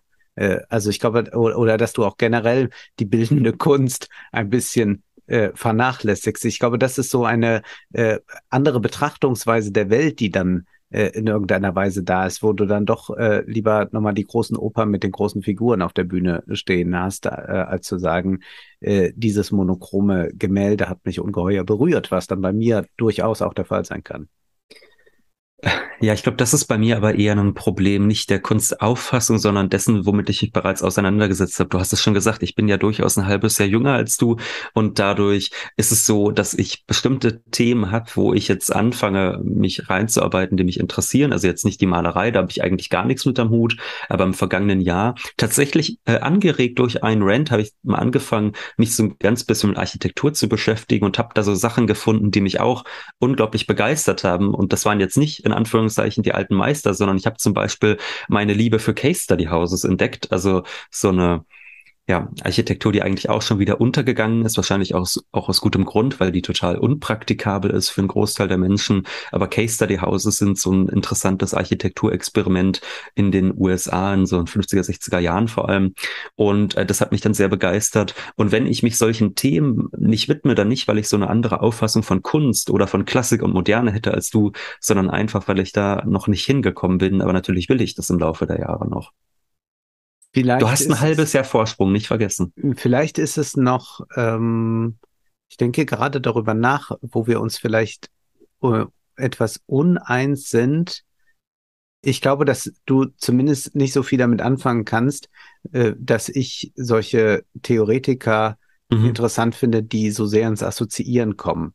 Also Baudrillard. Virillo und so weiter, die dann äh, sich eigentlich gerade mit einem Bildschirm beschäftigen, äh, dann aber schon im CERN angekommen sind, um dann äh, zu sagen, die äh, totalitäre Gesellschaft stellt sich äh, durch einen Mausklick dar und dann aber wieder zurückgehen zu äh, Rimbaud und Baudelaire. Und das ist so ein assoziatives Denken, das ich äh, tatsächlich sehr schätze und das ich sehr gerne lese. Und du würdest aber dann immer sagen, jetzt schieben wir das mal beiseite und gucken uns doch nochmal die Phillips-Kurve ein bisschen genauer an. Ja, die Phillips-Kurve oder auch sonst. Ich äh, würde sagen, dass ich da ein bisschen in Anführungszeichen materialistischer geworden bin, dass ich mich einfach sehr dafür interessiere, wie sich Menschen reproduzieren. Und das meine ich jetzt nicht in einem sexuellen Sinne, sondern so als ganze Gattung reproduzieren. Ich würde halt sagen, das ist einfach die ökonomische Frage schlechthin. Also wie schafft man es, dass sich die menschliche Gattung so reproduziert, dass möglichst alle Gebrauchswerte geschaffen werden, die die Leute brauchen. Und dann lese ich lieber nochmal ein Buch, was weiß ich, zur NS-Ökonomie oder sonst was, als mir so, äh, ja, als mich in die Tiefen der Philosophie reinzustürzen. Also da bin ich dann doch sehr nah dran an den Fragen des äh, täglichen Bedarfs, wenn man so möchte oder äh, jetzt kürzlich erschienen Buch über Urlaub in der DDR. Und mich interessieren dann so Sachen wahnsinnig. Also das war eine ganz tolle Rezension und ich glaube, ich muss mir das Buch jetzt auch holen. Äh, da ging es darum, wie in der DDR Massenurlaub veranstaltet wurde. Da ging es zum Beispiel darum, dass die Leute Erholung bekommen sollten und dass sie sogar mehr Erholung bekommen haben. Das fand ich äh, spannend als äh, die Menschen in Westdeutschland. Also die durchschnittlichen Urlaubstage pro Jahr, ähm, die waren dann, also die man auch woanders verbracht hat, die waren zum Beispiel in der DDR höher. Und so eine Fragen interessieren mich dann wahnsinnig, die wirklich so die alltäglichen Lebensrealitäten der Leute betreffen und was für Mechanismen da angewandt werden müssen, um da Verbesserungen zu erwirken. Nee, dann greife ich lieber mal zu Derrida und überlege, was passiert, wenn ein Tier mich ansieht. Was sieht es denn eigentlich? Das ist dann für mich die spannendere ja, es Frage. Ist, es ist für mich oftmals äh, gerade bei solchen Theoretikern dann ein Verlieren äh, ein sich verlieren in Abstraktion, dem man dann meines Erachtens doch sehr stark anmerkt, dass sie bei den Fragen, die die Normalleute betreffen, also dass sie damit gar nichts mehr irgendwie am Hut haben. Also ich habe jetzt zum Beispiel ähm, in diesem Semester hatte ich was so zum Thema ähm, Lagersoziologie, obwohl vielleicht ist es ein Thema, was wir jetzt lieber nicht behandeln, weil der betreffende Autor ja wegen Corona und seiner sehr verrückten Ansichten da gecancelt wurde. Aber da, da haben wir auch so Theoretiker gelesen, wo ich sagen würde, die verlieren sich nur noch in Abstraktionen, die ganz absurd sind. Und da weiß ich auch nichts mehr mit anzufangen. Also doch, vielleicht kann man sagen. Also wir haben Agamben gelesen, der hat da ganz verrückte Sachen geschrieben während Corona. Ja, und der war ja der ist dann nun jetzt durchaus äh, etabliert. Also man kann genau, er war vorher etabliert Werk, und ich würde äh, sagen, ich, ich würde aber auch sagen, ich weiß nicht genau, wofür er vorher etabliert war. Also das, was er dann als die große Frage äh, der Menschheit aufmacht, ähm, dass man sich dann nochmal zwischen Zoe und Bios und sonst was, dass das die großen Fragen sind, die die Menschen betreffen und die jetzt die Gesellschaften zu beantworten haben, da würde ich halt sagen, nee, sind es einfach nicht. Da bin ich dann ein plumper Materialist. Thema Kunst, was haltet ihr von Jonathan Mese? Ich habe es, glaube ich, schon häufiger gesagt, ich schätze Jonathan Mese sehr. Äh, finde, dass äh, diese Kunst wirklich eine enorme Radikalität hat, eine Kunst, die sehr anschaulich ist, ohne dass es äh, banal wird, weil Jonathan Mese verstanden hat, dass die Kunst ein Spiel ist, die Weiterführung des Kinderzimmers, könnte man sagen. Alles in der Kunst darf stattfinden. Es ist ein äh, radikaler Kunstbegriff, den er pflegt, wo er auch sagt, alle Ideologien sind gescheitert, nur noch die Diktatur der Kunst kann uns retten. Und äh, diese Absolutheit und auch diese diesen frenetischen Wahn, den er da entwickelt, äh, so diese richtige Manie ist immer und immer wieder zu sagen, also fast so ein Wiederholungszwang. Das ist das, was mich an Künstlern auch so beeindruckt, dass sie nicht mal das eine und das andere machen und schnell wieder davon ablassen, sondern dass man sich wirklich einem Werk und der Dienst am Werk verschreibt, das finde ich an Jonathan Mese so beeindruckend und kann nur jedem empfehlen, wenn irgendwo eine Ausstellung von Mese ist, sich diese anzusehen. Hier ist eine Frage, eine kritische Frage, die ich aber doch äh, sehr gut finde. Und zwar, ähm, seht ihr selbstkritisch, dass Menschen sich aufgrund von eurem Content gegen eine private ETF-Vorsorge entscheiden, obwohl sie nicht so rosige Al äh, Altersarbeitsaussichten wie ihr habt? Da würde ich sagen, das stimmt. Also wer erstmal einen harten körperlichen Beruf macht, der kann natürlich nicht sein Leben lang sagen, ach, ich arbeite einfach weiter. Darüber hinaus äh, möchte ich aber auch sagen, wir sind ja keine Anlage, also wir geben ja keine Anlagetipps. Wir sagen ja jetzt nicht, ähm, holt euch keine ETFs. Das ist einfach nicht unser Ding, was ihr in dem Sinne zu Hause mit eurem Geld macht, sondern wir sagen nur, das ist nicht die Art und Weise, wie das gesellschaftliche Problem der Rente gelöst wird. Darauf wollen wir einfach nur ja. hinweisen. Also es geht darum, möglichst die Menschen gut mit den Gebrauchswerten, die sie brauchen, um ein nettes Leben zu führen, zu versorgen. Und da werden auch ETFs am Ende nicht die, ähm, ja, die Rettung für alle sein. Und das ist einfach der Hinweis, den wir machen wollen, dass wir sagen, guckt mal, äh, wo ist denn zum Beispiel sachlich die Differenz zwischen einer Aktienrente und einer umlagefinanzierten Rente, wie wir sie jetzt gerade in Deutschland haben und ähm, kritisieren dann diesen Impetus von wegen, man müsste unbedingt eine Aktienrente für alle haben ähm, und sagen, das ist vielleicht nicht die Art und Weise, wie allen so viel mehr geholfen ist. Das soll aber nicht heißen, dass Leute sich deshalb keine ETFs kaufen sollen oder sonst was, sondern das ist einfach für uns nicht das Problem. Wir persönlich sind keine privaten Anlageberater, sondern wir wollen ja, dass Menschen darüber nachdenken, wie wir gemeinschaftlich Wohlstand für alle schaffen können. Und deshalb ist es einfach nicht die Frage, die wir uns stellen. Genau, dass das individuell für manche gut funktionieren kann oder eine gute Alternative bietet, ist unbenommen. Und äh, hier hat auch ja jemand gefragt, äh, ob das unmoralisch ist. Äh, seine Eltern seien von ihm enttäuscht, dass er ein paar ETFs hat. Und das finde ich tatsächlich falsch. Also da moralisch drauf zu blicken, denn wir alle sind natürlich Teil des Systems.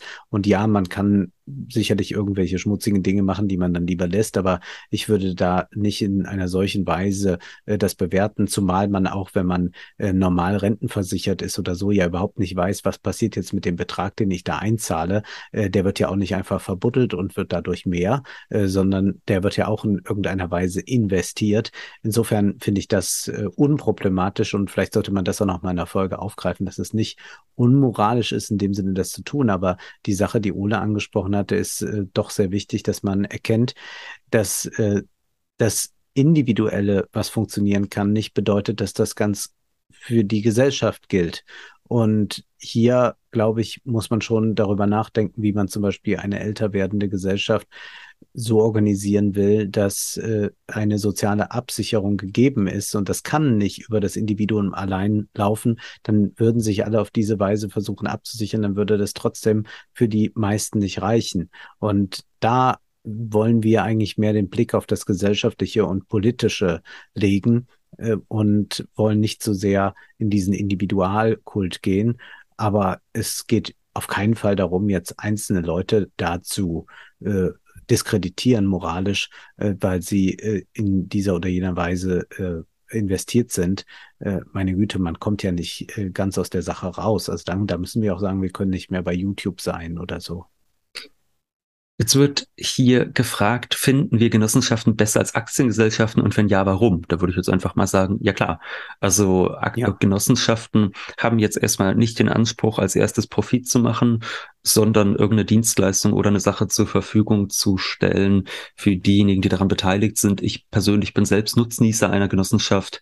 Äh, ich wohne hier in Jena in einer Genossenschaft. Das ist ganz wunderbar. Ich habe eine niedrige Miete, weil es nicht darum geht, aus mir eine Rendite rauszupressen, sondern da sagt die Genossenschaft einfach, wir brauchen dieses und jene Geld von unseren Mietern, damit wir unsere Dienstleistung erbringen können, damit das Haus instand gehalten wird und so weiter. Und mehr nehmen wir auch nicht. Und das ist natürlich wunderbar. Und wenn dann zum Beispiel eine Mieterhöhung kommt, kommt, dann muss die auch den Genossenschaftsmitgliedern vorgelegt werden, den als sinnvoll erklärt werden und dann müssen die dazu zustimmen. Das heißt, das ist einfach eine relativ demokratische Sache und klar, die müssen sich irgendwie in diesem kapitalistischen System behaupten, aber sie tun es halt mit einem absoluten Fokus, jetzt bei mir zumindest, darauf, ähm, dass sie die Sachen erbringen, die für uns als Mieter wichtig sind. Und ich habe jetzt kürzlich hier ein kleines Problem im Haus gehabt. Ich habe angerufen und anderthalb Stunden später was repariert. Da mag jetzt nicht jede Genossenschaft genauso gut sein wie die, die ich hier habe, aber ich kann nur sagen, das kann in manchen Lebenssituationen wirklich ganz äh, wundervoll sein, dass man da eine Organisationsform hat, die sich nicht am Profit ausrichtet. Welche Folge war besonders viel Arbeit? Da würde mir jetzt als erstes einfallen die beiden Folgen zur Roten Khmer und Kambodscha. Mhm. Weil man da sich doch sehr einlesen muss, erstmal, weil man dann feststellt, man weiß erstmal fast gar nichts darüber oder hat nur diese Klischees im Kopf. Das ist was, wo man sich länger mit auseinandersetzt. Ich glaube, man kann generell sagen, die historischen Themen mhm. äh, machen mehr Arbeit, weil man doch sich in vieles äh, so einarbeiten muss, was einem nicht alltäglich begegnet, während manches, zum Beispiel das BGE oder Fragen der äh, Steuerreform oder was auch immer, solche Dinge kommen ja alltäglich einem vor und deswegen hat man da auch äh, leichteren Zugang zu oder ist in Themen dann schon besser drin.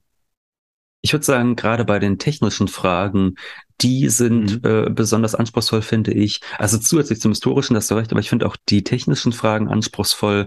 Also Sachen wie Geldpolitik oder wie funktionieren Repos beispielsweise hatten wir ja neulich, also Rückkaufvereinbarungen, weil man da ja immer doppelt drüber nachdenken muss. Erstens, man muss es sich selbst erklären und anlesen und dann stellt man sich die Frage, wie kriege ich das jetzt vermittelt? Weil der Anspruch des Podcasts ja lautet, wir richten uns besonders an junge Leute, wir freuen uns natürlich auch über ältere Leute, die uns hören, aber vor allem an junge Leute, die nicht so viel Ahnung haben von Wirtschaft und die vielleicht sogar auch genervt davon sind, wie viel schon vorausgesetzt wird, wenn man zum Beispiel in die Medien schaut. In der Tagesschau wird einfach gesagt, die EZB hebt die Leitzinsen an. Und das weiß doch in Wahrheit kein Bundesbürger, was die Leitzinsen sind, also was es alles für Zinsen gibt und sonst was so. Und das fand ich immer nervig und das war für mich so eine Hauptmotivation, solche Sachen zu erklären. Und ich frage mich dann immer, wie schaffe ich es nicht nur das selbst zu verstehen, sondern dann auch noch zu erklären, wenn ich mir das alles so durchlese. Und das ist dann, finde ich, immer besonders anspruchsvoll. Das ist bei anderen Themen, wo die Leute auch einen direkteren Bezug zu haben, anders. Ja, also du hast jetzt Grundeinkommen zum Beispiel genannt. Da wissen ja zum Beispiel viele schon mal immerhin, worum es geht und was sie da für eine Meinung zu haben. Und bei den Themen ist es ja einfach so, da wissen viele vorher ja gar nicht, dass es sowas wie Rückkaufvereinbarung gibt. Und da muss man sich dann die Frage stellen, wie kriege ich das jetzt vermittelt, ohne Leute zu langweilen? Das ist ja auch nochmal die Kunst, dass die Leute dann nicht nach fünf Minuten sagen, jetzt schalte ich ab, das ist zu technisch und trocken. Dass man denen noch, also dass man es schafft zu vermitteln, warum es wichtig ist, sich mit diesem auf den ersten Blick so trockenen Thema, äh, Thema auseinanderzusetzen. Wolfgang, hast du mal gesagt, äh, du hast mal gesagt, du bist davon überzeugt, dass das aktuelle Wirtschaftssystem sich noch zu deinen Lebzeiten ändern wird. Macht Hoffnung. Wie kommst du zu dieser Überzeugung? Da muss ich zunächst einmal festhalten, ich will ja 100 Jahre werden. Das heißt, es hat noch einige Jahre, äh, dieses System, äh, bevor sich es ändern müsste. Ich glaube, dass so wie sich jetzt gerade eine dauerhafte Krise verfestigt, nicht nur auf der klimatischen Ebene, sondern generell eine Krise der Nachfrage, der Frage, wie werden wir eigentlich Produktion organisieren? Äh, wer arbeitet, äh, wenn die Gesellschaften durch die Bank, also wir reden ja hier auch dann von der chinesischen Gesellschaft, immer älter werden, wenn also irgendwann dieses Wachstum äh, der Bevölkerung äh, gestoppt ist, wie wird dann ein Wirtschaften aussehen, dass sich dadurch äh, tatsächlich eine andere Form ergeben muss. Ich weiß auch gar nicht, ob das unbedingt nur Hoffnung machen muss, sondern das ein anderes System kann ja auch ein noch viel schlimmeres sein. Aber ich denke schon, dass über den Kapitalismus über den wir jetzt heute reden, im Jahr 2022, wir nicht mehr reden werden äh, im Jahr 2052. Äh, da wird in 30 Jahren sich möglicherweise schon einiges sehr geändert haben. Wie das dann genannt wird, ob das dann nur eine Spielart des Kapitalismus ist oder ob es da vielleicht Sphären gibt, die wieder erkämpft wurden die nicht kapitalistisch ausgebeutet werden. Zum Beispiel, dass man da wieder mehr Freiräume hat. Das wird sich zeigen. Woran ich jetzt nicht glaube, ist, dass unsere eine Revolution in den nächsten Jahren bevorsteht. Äh, da will ich auch nochmal ganz deutlich auf das Buch verweisen von Adam Tooze, äh, der ja dieses großartige Lockdown-Buch geschrieben hat, Welt im Lockdown, wo er gezeigt hat, äh, wie die Wirtschaft sich global entwickelt hat und wo er ganz deutlich sagt, aber da ist nirgends dieses historische, äh, proletarische Subjekt in Sicht, das jetzt auf die Straßen geht. Wir sehen das punktuell dann mal in Sri Lanka oder auch in lateinamerikanischen Ländern. Und da gibt es jetzt gerade so eine äh, linke Bewegung. Äh, verschiedene linke Regierungen sind da an der Macht. Aber ob das wirklich jetzt eine große Dynamik äh, entfacht, ich bin da jedenfalls sehr skeptisch. Aber Adam Tooze ist äh, ein gutes Stichwort. Da gab es schon die Frage, wann er denn wieder in den Podcast kommt. Es ist da noch nichts geplant, aber ich glaube, du sprichst wieder irgendwann sehr gern mit ihm. Ich rede immer gerne mit Adam. Es ist ähm, so, er hat ja im Vorwort zu dem Corona-Buch auch geschrieben, dass er eigentlich vorhatte, ein Buch über den Klimawandel zu schreiben und über die politische oder politökonomische Antwort auf den Klimawandel. Und ich bin mir sicher, wenn dieses Projekt irgendwann realisiert wird, man kann es sich ja kaum vorstellen, weil er so viel gleichzeitig macht. Er ist ja unglaublich beschäftigt, aber wenn das mal kommt, dann wird er auch sicherlich wieder bei uns in den Podcast kommen. Jetzt wird hier gefragt, was ist das Schlimmste, was wir für unser Buch rezipieren mussten? Das ist gar nicht so leicht zu beantworten. Also ich glaube, wehgetan haben mir die Kinderinfluencer. Mein Freund ja. Georg ja. sagte mal, diese toten Augen, sagte er, ja, also diese toten Augen von diesen Kindern, die da so in die ja. Kamera lächeln müssen, also Grüße gehen raus. Ähm, und das fand ich besonders schlimm. Und ich glaube dann schon auch mal diese Sinfluencer-Sphäre. Also das ist ja. so verloren, ich, dass ich es einen noch wütender macht, finde ich. Ja, ich muss sagen, dass mich äh, so manche Fitness-Influencer doch sehr traurig gemacht haben, weil das so Existenzweisen waren, die tatsächlich nur noch das Leben verstanden, mhm. äh, was kippe ich oben rein, was kommt unten wieder raus, was muss ich wie formen, damit das und das passiert. Und das war nur noch so eine äh, Bearbeitung des Körpers, also im Sinne eines Bodybuildings, das nicht mehr auf irgendwas aus ist, sondern dann nur noch auf diese täglich wiederkehrende Routine mhm. und Trainingseinheit, die äh, vonstatten gehen muss, damit es so bleibt, wenngleich dieser Kampf gegen die Zeit ja auch nicht zu gewinnen ist. Also auch diese Leute, die sportlich sind und so weiter, äh, werden eines Tages alt und äh, das Bindegewebe lässt nach und all das. Und zu sehen, dass sie aber irgendwie glauben, sie erreichen was. Also im Sinne von, sie haben jetzt irgendwas verstanden. Das ist ja das Schöne, wenn äh, wir an einer Podcast-Folge arbeiten, dass man so Aha-Momente hat und sagt, ah, jetzt verstehe ich das, wie das mit der EZB funktioniert und äh, wer eigentlich für was verantwortlich ist oder so.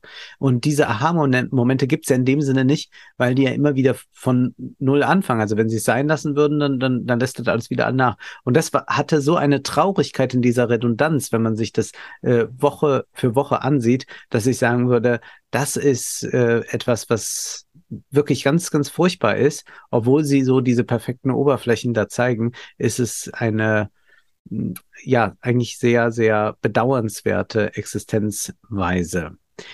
Was noch gefragt wird, welcher Film die aktuelle Zeit beschreibt. Nun gibt es da einen Film. Ich könnte viele nennen, aber es ist so schwierig jetzt zu sagen, das ist der eine Film, der uns sagt, so wie es heute ist. Äh, es, man muss, glaube ich, äh, differenzieren. Was möchte man denn eigentlich gerade wissen? Möchte man äh, vielleicht etwas wissen zum äh, Diskurs, der gerade über den Krieg herrscht, oder möchte man etwas wissen über äh, die sozialen Medien, über die Klassengesellschaft. Also da gibt es äh, ganz verschiedene Ansätze. Also ich hätte da jetzt nicht den einen Film auf Lager. Ich glaube, man muss auch äh, erkennen, dass eigentlich große, wichtige Filme immer wieder neu befragt werden können. Also wenn man sich äh, Klassiker anschaut, dann kann man ja einfach unter gewissen Gesichtspunkten das nochmal tun. Man kann äh, sich fragen, wovon erzählt eigentlich ein Film wie Das Fenster zum Hof noch. Äh, da sind diese Fenster, man denkt an Windows, man denkt an die verschiedenen Fenster, in die man blickt, während man auf den sozialen Medien unterwegs ist und schon hat man quasi den Film der Stunde. Oder wir können uns Hitchcocks Vögel ansehen und sagen, was ist, wenn die Vögel für den Klimawandel stehen? Äh, und was sagt das dann über uns aus? Also nur jetzt mal so zwei Hinweise. Ich habe vorhin noch die Frage im Chat gesehen gehabt nach den Lieblingsfilmen. Also bei mir würde ich tatsächlich immer sagen, mein Lieblingsfilm ist, auch wenn das eine ähm, unorthodoxe Antwort ist, äh, Laurence Anyways von Xavier Dolan. Also ich bin ja bis zu einem gewissen Grad ein Romantiker und ich finde, das ist ein unglaublich großer Liebesfilm und ich finde übrigens, das Spannende ist, das ist mir aufgefallen, als ich bei den Jungs von Projekt Chaos war, von dem Filmpodcast vor so einem Jahr circa. Da sprachen wir über den Film, weil das mein Lieblingsfilm ist und mir fiel dann so auf, als ich den zum, weiß nicht, fünften, sechsten Mal gesehen habe, das sind ja zwei total unsympathische Frauen. Also das fand ich besonders spannend. Man hat einen Liebesfilm über zwei Personen, die einem unendlich unsympathisch sind. Und das fand ich dann doch sehr beeindruckend. Aber ich finde, es gibt eigentlich auch wenig so äh, erschütternde Filme. Auch so die Leute, mit denen ich das geguckt habe, die haben mir dann eigentlich auch bestätigt, dass sie dann immer ein paar Tage lang depressiv waren, nachdem sie das gesehen haben. Also es ist schon ein sehr einschneidender Film. Und ich würde immer noch ähm, die Werkmeisterschen Harmonien von Bela nennen das ist bei mir noch ziemlich weit oben. Bei mir sind es äh, diverse Filme. Ich würde da einfach um es kurz zu machen, auf äh, meine Filmanalysen verweisen. Und es gibt da auch äh, ein Video zum Beispiel mit äh, Filmen, die mir wichtig sind, zehn Filme, die mir besonders wichtig sind. Und dann hat man, glaube ich, einen ganz guten Überblick, ja. was mich so interessiert. Äh, vielleicht noch eine filmische Frage wollen wir noch hinzunehmen zu The Wolf of Wall Street. Äh, viele der So mache ich dich reich Influencer sehen DiCaprio in dieser Rolle als großes Vorbild. Ist der Stil des Films dafür verantwortlich, da er sehr sehr zelebrierend ist. Und ja, der Film ist selbstverständlich zweischneidig, das macht ihn aber auch so großartig. Also diese Faszinationskraft, die das Kino hat, diese Verführungskraft liegt natürlich darin. Und man könnte jetzt natürlich eine Perspektive wählen, die überhaupt nicht verführerisch ist. Aber mhm. ich glaube, indem es eigentlich so überaffirmiert ist, indem es so sehr ausgestellt ist, sollte es einen genügend abschrecken. Dass dies nicht der Fall ist, ist, glaube ich, kein Manko des Films, sondern lässt eher tief blicken auf jene, die ihn trotzdem sich zum Vorbild auserkoren haben beziehungsweise es sagt viel darüber aus, wie Filme rezipiert werden und wie schlecht Menschen auf den Umgang mit Kunst vorbereitet werden. Also gerade in der Schule, dass man gar nicht eine kritische Distanz zu so einem Werk ja. einzunehmen lernt. Denn das ist ja was Schwieriges, dass man sagt, okay, ich sehe hier einen Film, der zelebriert und der Spaß macht. Und das bedeutet noch lange nicht, dass ich mich mit diesem Protagonisten jetzt gemein machen muss.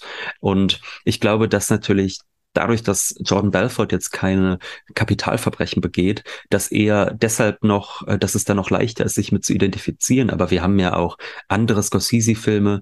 Also, ich meine, wir haben diese ganzen Mafia-Filme. Da würde ja keiner am Ende sagen, toll, was für ein Vorbild. Also, wenn man sich jetzt Sachen wie Goodfellas ansieht oder meines Erachtens noch mal besser Casino. Äh, da mache ich mich jetzt auch vielleicht nicht unbedingt mit beliebt, aber ich finde Casino ist der beste Mafia-Film. Sehr, sehr gut. Ja, ich, also ich finde ich finde, der macht auch viel mehr Spaß als Goodfellas. Ich habe diesen Goodfellas-Hype nie so ganz verstanden. Und ähm, da käme ja auch keiner auf die Idee, am Ende zu sagen, toll, jetzt möchte ich mal gerne in der Wüste vor Las Vegas äh, ein Loch buddeln, jemanden erschießen und reinschmeißen. Ähm, mhm. Und bei John Belfort äh, gibt es anscheinend junge Leute, die den dann als Vorbild nehmen.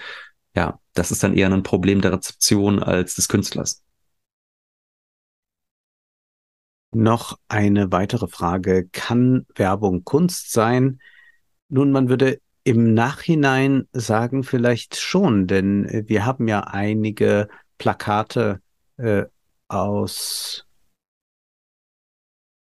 dem 19. Jahrhundert, Anfang 20. Jahrhundert, äh, Werbeplakate, die heute als Kunst äh, verehrt werden. Sie haben natürlich erstmal eine andere Intention, aber sowas kann sich dann noch einstellen. Ich glaube allerdings, dass das sehr, sehr selten der Fall ist und dass es doch bei der Werbung äh, sehr stark um das Instrumentelle geht. Natürlich haben die eine ästhetische Qualität, äh, solche Werbebilder mitunter.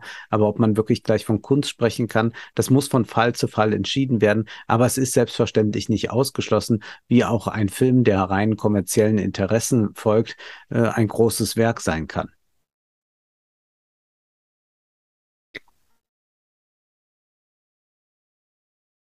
Und damit sind wir auch schon fast wahrscheinlich am durch, Ende. Ja. Es wird natürlich noch gefragt, ob wir eine konkrete Vorstellung einer politischen Agenda haben oder kritisiert ihr nur andere?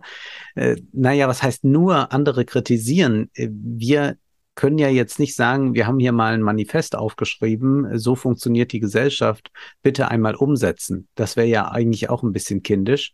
Und wir haben ja eine Position, von der aus wir sprechen. Äh, jetzt haben wir da nicht äh, gleich den einen Begriff, mit dem man das alles machen kann, aber es wird ja schon unsere Position äh, transparent. Es ist ja nicht so, dass wir einfach nur auf alles draufschlagen, was uns in die Quere kommt, sondern es geht ja schon darum, dass wir sagen, das ist äh, sinnvoll, das kann äh, was ganz Banales sein bei irgendeiner Steuerreform oder dann auch ein größeres Konzept, das wir sinnvoll finden. Und deswegen ist die Position schon präsent bei uns aber nicht in dem Sinne, dass wir sagen, hier haben wir die Lösung, jetzt muss sie nur noch schnell jemand umsetzen. Das finde ich tatsächlich etwas eigenartig.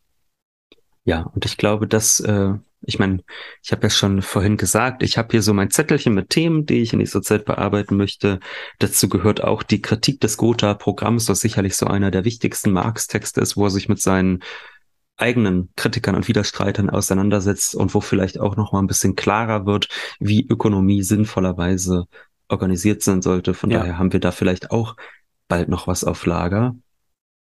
Aber ansonsten haben wir es dann fast für heute. Dann Passt. bleibt uns an dieser ja. Stelle nur noch einmal herzlichen Dank zu sagen. Es ist eine schöne Zeit mit Wohlstand für alle und sie soll natürlich weitergehen.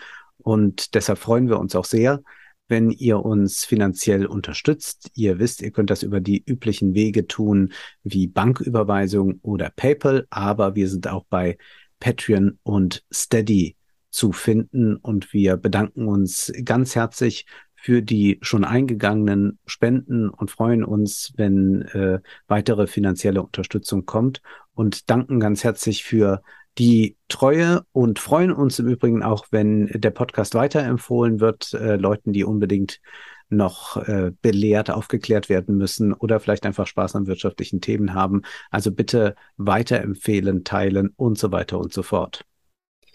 Ja, auch von mir nochmal einen ganz herzlichen Dank, auch natürlich an all diejenigen, die jetzt ähm, schon live zugeschaut haben. Und für diejenigen, die später dazugekommen sind, wird es das natürlich dann auch noch nachzuschauen geben, beziehungsweise es wird auch nochmal bei Podigy, Spotify und Co. als Audio hochgeladen werden. Vielen Dank.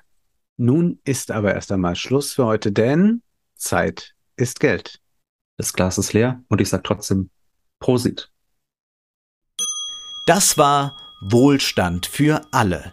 Ihr könnt uns finanziell unterstützen über paypal.me-ole und Wolfgang oder über die in der Beschreibung angegebene Bankverbindung. Herzlichen Dank.